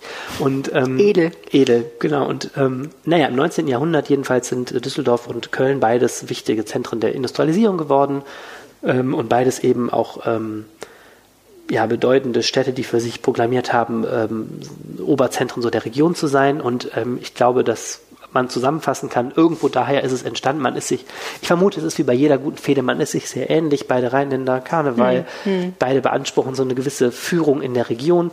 Absolut meine Meinung. Ne? Und dann, ähm, genau, und dann kannst du das jetzt mit ganz vielen Anekdoten ausschmücken. Zum Beispiel der ähm, Kölner Oberbürgermeister äh, Konrad Adenauer Schon äh, hatte gehört? eine ziemliche Fehde mit dem Düsseldorfer Oberbürgermeister Robert Lehr. Mhm. Ähm, vor, vor der NS-Zeit war der Adenauer ja da äh, Oberbürgermeister. Und beide waren sehr selbstbewusst und haben versucht, sich auszustechen. Also da gab es jetzt so, so tausend Anekdoten. Aber was ich da ganz rührend fand, Robert Lehr war auch in einem der Kabinette äh, Adenauer dann Minister. Also du Mhm. siehst, es führt sich am Schluss, führen sich die Wege zusammen. Und mit diesem partnerschaftlichen Appell möchte ich auch schließen. Also im Grunde, es ist nicht so richtig, es ist nicht so richtig zu klären. Es ist irgendwie Folklore und, Ja. und Mythos. Und wie gesagt, etwas das, das habe ich in der Zeit, in der langen Zeit, die ich in Düsseldorf lebe, gelernt. Es ist etwas, das sehr ernst von sehr vielen Menschen genommen Absolut. wird. Ja, und auch sehr viele Menschen bewegt, die gar nicht so viel damit zu tun haben. Ich war ja neulich zu Gast in dem Podcast Natürliche Ausrede eines Bekannten, der mich aus irgendwelchen Gründen sehr viel zu Düsseldorf gefragt hat. Und eine dieser Fragen war eben auch, wo kommt diese Rivalität her? Und äh, das war auch genau meine Erklärung, dass ich gesagt habe, so, wenn du halt Nachbarn bist und du bist dir relativ ähnlich mit deinem Nachbarn, dann gibt es halt entweder die eine Möglichkeit, du wirst, ihr werdet super dicke Freunde oder ihr vergleicht euch die ganze Zeit und werdet halt krasse Konkurrenten und wetteifert die ganze Zeit darum, wer besser ist. So. Das kann halt passieren. Naja. So ist aber das. hey. Äh, ja, ich würde es auch sehr begrüßen, wenn wir in den nächsten zehn Jahren nicht mehr so viel von dieser Rivalität hören würden. So, und jetzt haben wir noch eine ganz charmante Frage. Äh, keine Podcast-Folge ohne Tiere, würde ich sagen. Äh, diese kommt von Michael Becker, dem Intendant der Tonhalle. Lieber Rheinpegel, hier ist Michael Becker. Ich habe eine Frage, die ich mich deshalb immer nicht mehr traue zu fragen, weil ich ja schon so lange in Düsseldorf wohne. Aber jetzt äh, frage ich trotzdem. Und zwar würde ich gerne wissen, woher eigentlich diese ziemlich frechen und ziemlich lieben Papageien kommen, die man im Rudel durch die Luft fliegen sieht. Die grünen Papageien von Düsseldorf. Kenne ich nirgendwo anders. Woher kommen die? Herzliche Grüße, Michael Becker. Jetzt kommt gleich zu Anfang der Knüller. Ich war unlängst in Mannheim Und rate mal, was da durch die Luft fliegt. Nein. Grüne Papageien. Grüner Papagei. Da, da. Also der, ähm, der Köpapagei äh, hört zoologisch ja auf den Namen Halsbandsittich und ist eigentlich, kommt der in Afrika vor und in Indien, glaube ich. Und ist hier irgendwie einfach heimisch geworden. Also, Nein, es ist also es ist die Gute Geschichte. Antwort, die, manche Geschichten sind so banal. Es hat also es hat keiner. Es, es war nicht so, dass der in einer Prozession der erste Halsbandsittich hier über die Grenze getragen worden ist und Leute haben hier gestanden und geklatscht, sondern die sind So wie mit den Waschbären. Kennst du die Geschichte von den Waschbären?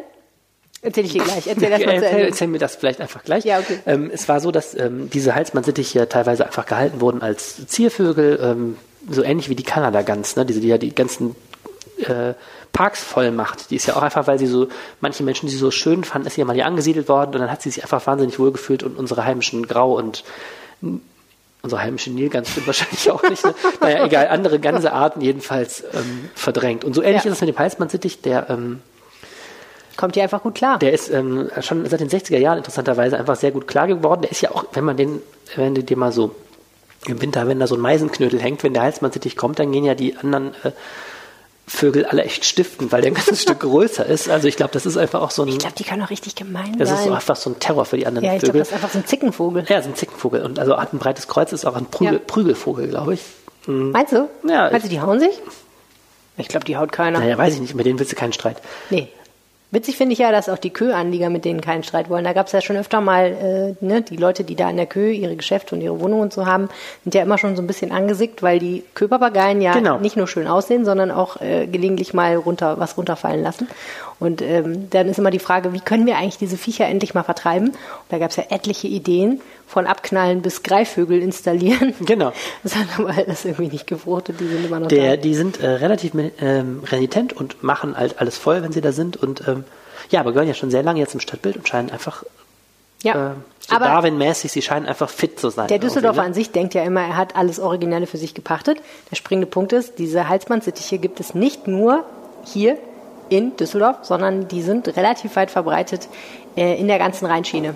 Also Genau, das Köln Klima sie, hier ah, das habe ich vergessen. Äh, muss natürlich die Überleitung. In den 60er Jahren sind sie zuerst in Köln aufgetreten, also noch vor Düsseldorf. Eigentlich sind es Kölnvögel. Ähm, ja. Also aber die Antwort auf die Frage lautet im Endeffekt, irgendwer hat mal ein paar Viecher freigelassen. Die Ja, im einfach Grunde ist äh, man, nennt das, äh, man nennt das eben Gefangenschaftsflüchtlinge. Die sind also gefangen, äh, gefangen hier hingekommen worden. Dann fand man sie schön. Da sind sie irgendwie in die freie Wildbahn Wird geraten. wieder politisch. Mhm. Und haben sich, haben sich hier durchgesetzt. Und jetzt ist eben die Frage, was machst du da? Die einen sagen jetzt ähm, vertreiben aus den Städten. Es gibt ja hier die witzigsten oder skurrilsten Ideen mit ähm, Greifvögeln und, äh, und ähm, Vogelscheuchen und so weiter.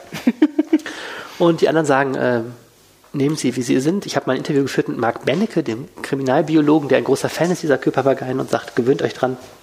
Noch tolle Tiere. Ist auch nicht schlimm. Also Und irgendwie ist auch ganz schön, die sind ja wirklich in, auch in, cool. äh, hier in die Stadt Düsseldorf wirbt auch so in einer dieser Werbebroschüren, die wir für Touristen haben, ist auch ein großes Bild von diesen Köpapageien. Wir haben sie einfach umarmt und zu unseren Ja. Vögeln gemacht. Viel cooler finde ich ja eigentlich, dass öfter mal so riesige Krabben in Düsseldorf auftauchen, die dann noch teilweise einfach irgendwo auf der Straße rumlaufen und die Leute so, oh mein Gott, what the hell is that? Wirklich? Ja, ja, äh, das sind, ich weiß gar nicht, Wollhandkrabben oder irgendwie irgendwelche Viecher. Also ähm, auch Krebse im Rhein und so. Ne? Es, es, es gibt ja das, äh, so etliche asiatische äh, Arten, die irgendwie mal aus irgendwelchen mutmaßlich Restaurants entflohen sind und äh, sich hier aber eigentlich relativ wohlfühlen Mhm. und deswegen dann einfach hier heimisch werden, weil was soll ihnen passieren? Ne? Ja. Soll ihnen einen Papagei holen? Nein. So, also es, die leben hier, finden hier irgendwie ganz Okay. gut. Also offensichtlich ist Düsseldorf dann doch relativ tierfreundlich an der Stelle. Interessant. Ja, total spannend, ne? So. Mehr Fragen haben wir aber nicht, Arne. Gott sei Dank, der Sekt ist auch alle. Ich wollte gerade sagen, der Sekt ist durch. Es wäre schlimm gewesen, wenn wir Wir noch müssen uns ja für die. Folgen 200, 300 und so weiter etc. müssen wir uns ja auch noch Fragen übrig haben. Willst du mal was ganz Schlimmes hören? Wir sind schon seit anderthalb Stunden dabei. Ich weiß, wir reden und reden und reden. Ne? Das ist, Das ist äh, die längste Folge aller Zeiten, aber es ist okay. Das ist die hundertste Folge, ja, Arne. die Menschen sind Wir können machen, was wir wollen. Finde ich auch. Wir breiten uns einfach mal aus jetzt hier. Ja, finde Ja, ich auch. einfach mal eine das, muss, das, Zwei-Stunden-Folge musste alles, machen. das musste alles geklärt werden. Komm, 24 Minuten schaffen wir noch. Dann haben wir die zwei Stunden voll. Längste Reinpegel-Folge aller Zeiten. Das Blöde ist, äh, ich habe hier nicht mehr so viel auf meinem Papier stehen. Wir sollten äh, den toten Gaul ohne den Namen, sollten wir nicht noch weiter rein. Also, das war der Reinpegel für diese Woche. Äh, für dieses Jahrzehnt. Man merkt, dass die Flasche Sekt alles. Ähm, wenn ihr uns was sagen wollt, also wenn es immer noch etwas gibt, was ihr uns sagen wollt, wenn es immer noch Oder Fragen gerade gibt. jetzt. Ja, oder das. Aber wenn es immer noch Fragen gibt, die ungeklärt sind, könnt ihr uns auf den Anrufbeantworter sprechen, wie so viele Menschen vor euch. Tut es. Die Telefonnummer lautet 0211 9763 4164. Ihr könnt uns auch eine WhatsApp schicken, und zwar an die Handynummer 0171 90 38 099. Und was ist der gute Ton, wenn man einem Podcast eine WhatsApp schickt? Als was, in welchem Format schickt man sie dann? Als Audioformat natürlich. Na sicher, Ja, als klar. Sprachnachricht. Ja, klar. Ist doch klar. Ach so, ja, ja. Ja. Oder ihr schickt uns eine Mail. An, wir haben jetzt auch eine eigene Adresse. Ja. Rein, Rheinpegel. Kennst du noch gar nicht, ne? Nee, kenne ich noch gar nicht. Hab ich in deiner Abwesenheit eingerichtet. Ich bin total begeistert. Rheinpegel at rheinische-post.de. Stimmt. Und weißt du, wer diese Mail dann kriegt, wenn man sie an diese Adresse schickt? Du wahrscheinlich. Und du. Nein. Doch. weißt du noch gar nichts von. Äh, ihr könnt uns übrigens auch auf Twitter erreichen. Ja, Helene heißt at Helene Pawlitzki. Und Arne heißt at Arne Lieb. Ihr könnt diesen Podcast natürlich auch abonnieren, ihr könnt ihn bewerten und weiterempfehlen. All das hilft uns, mehr Leser zu erreichen, worüber uns äh, Hörer zu erreichen, worüber wir uns sehr freuen. Der Printjournalist. You can take Ja. the Printjournalist out of the Zeitung, but you cannot take the Zeitung out of the Printjournalist. Ja, tut das bitte. Also wenn ihr diesen Podcast über unsere Website hört, dann solltet ihr ihn auf jeden Fall mal in eurer Podcast-App suchen und abonnieren und dann auch direkt ein paar Sterne dalassen, denn das hilft uns extrem weiter. Vielen Dank fürs Zuhören. Dankeschön. Tschüss. Tschüss. Mehr im Netz. Alle Nachrichten aus der Landeshauptstadt findet ihr auf rp-online.de slash Düsseldorf.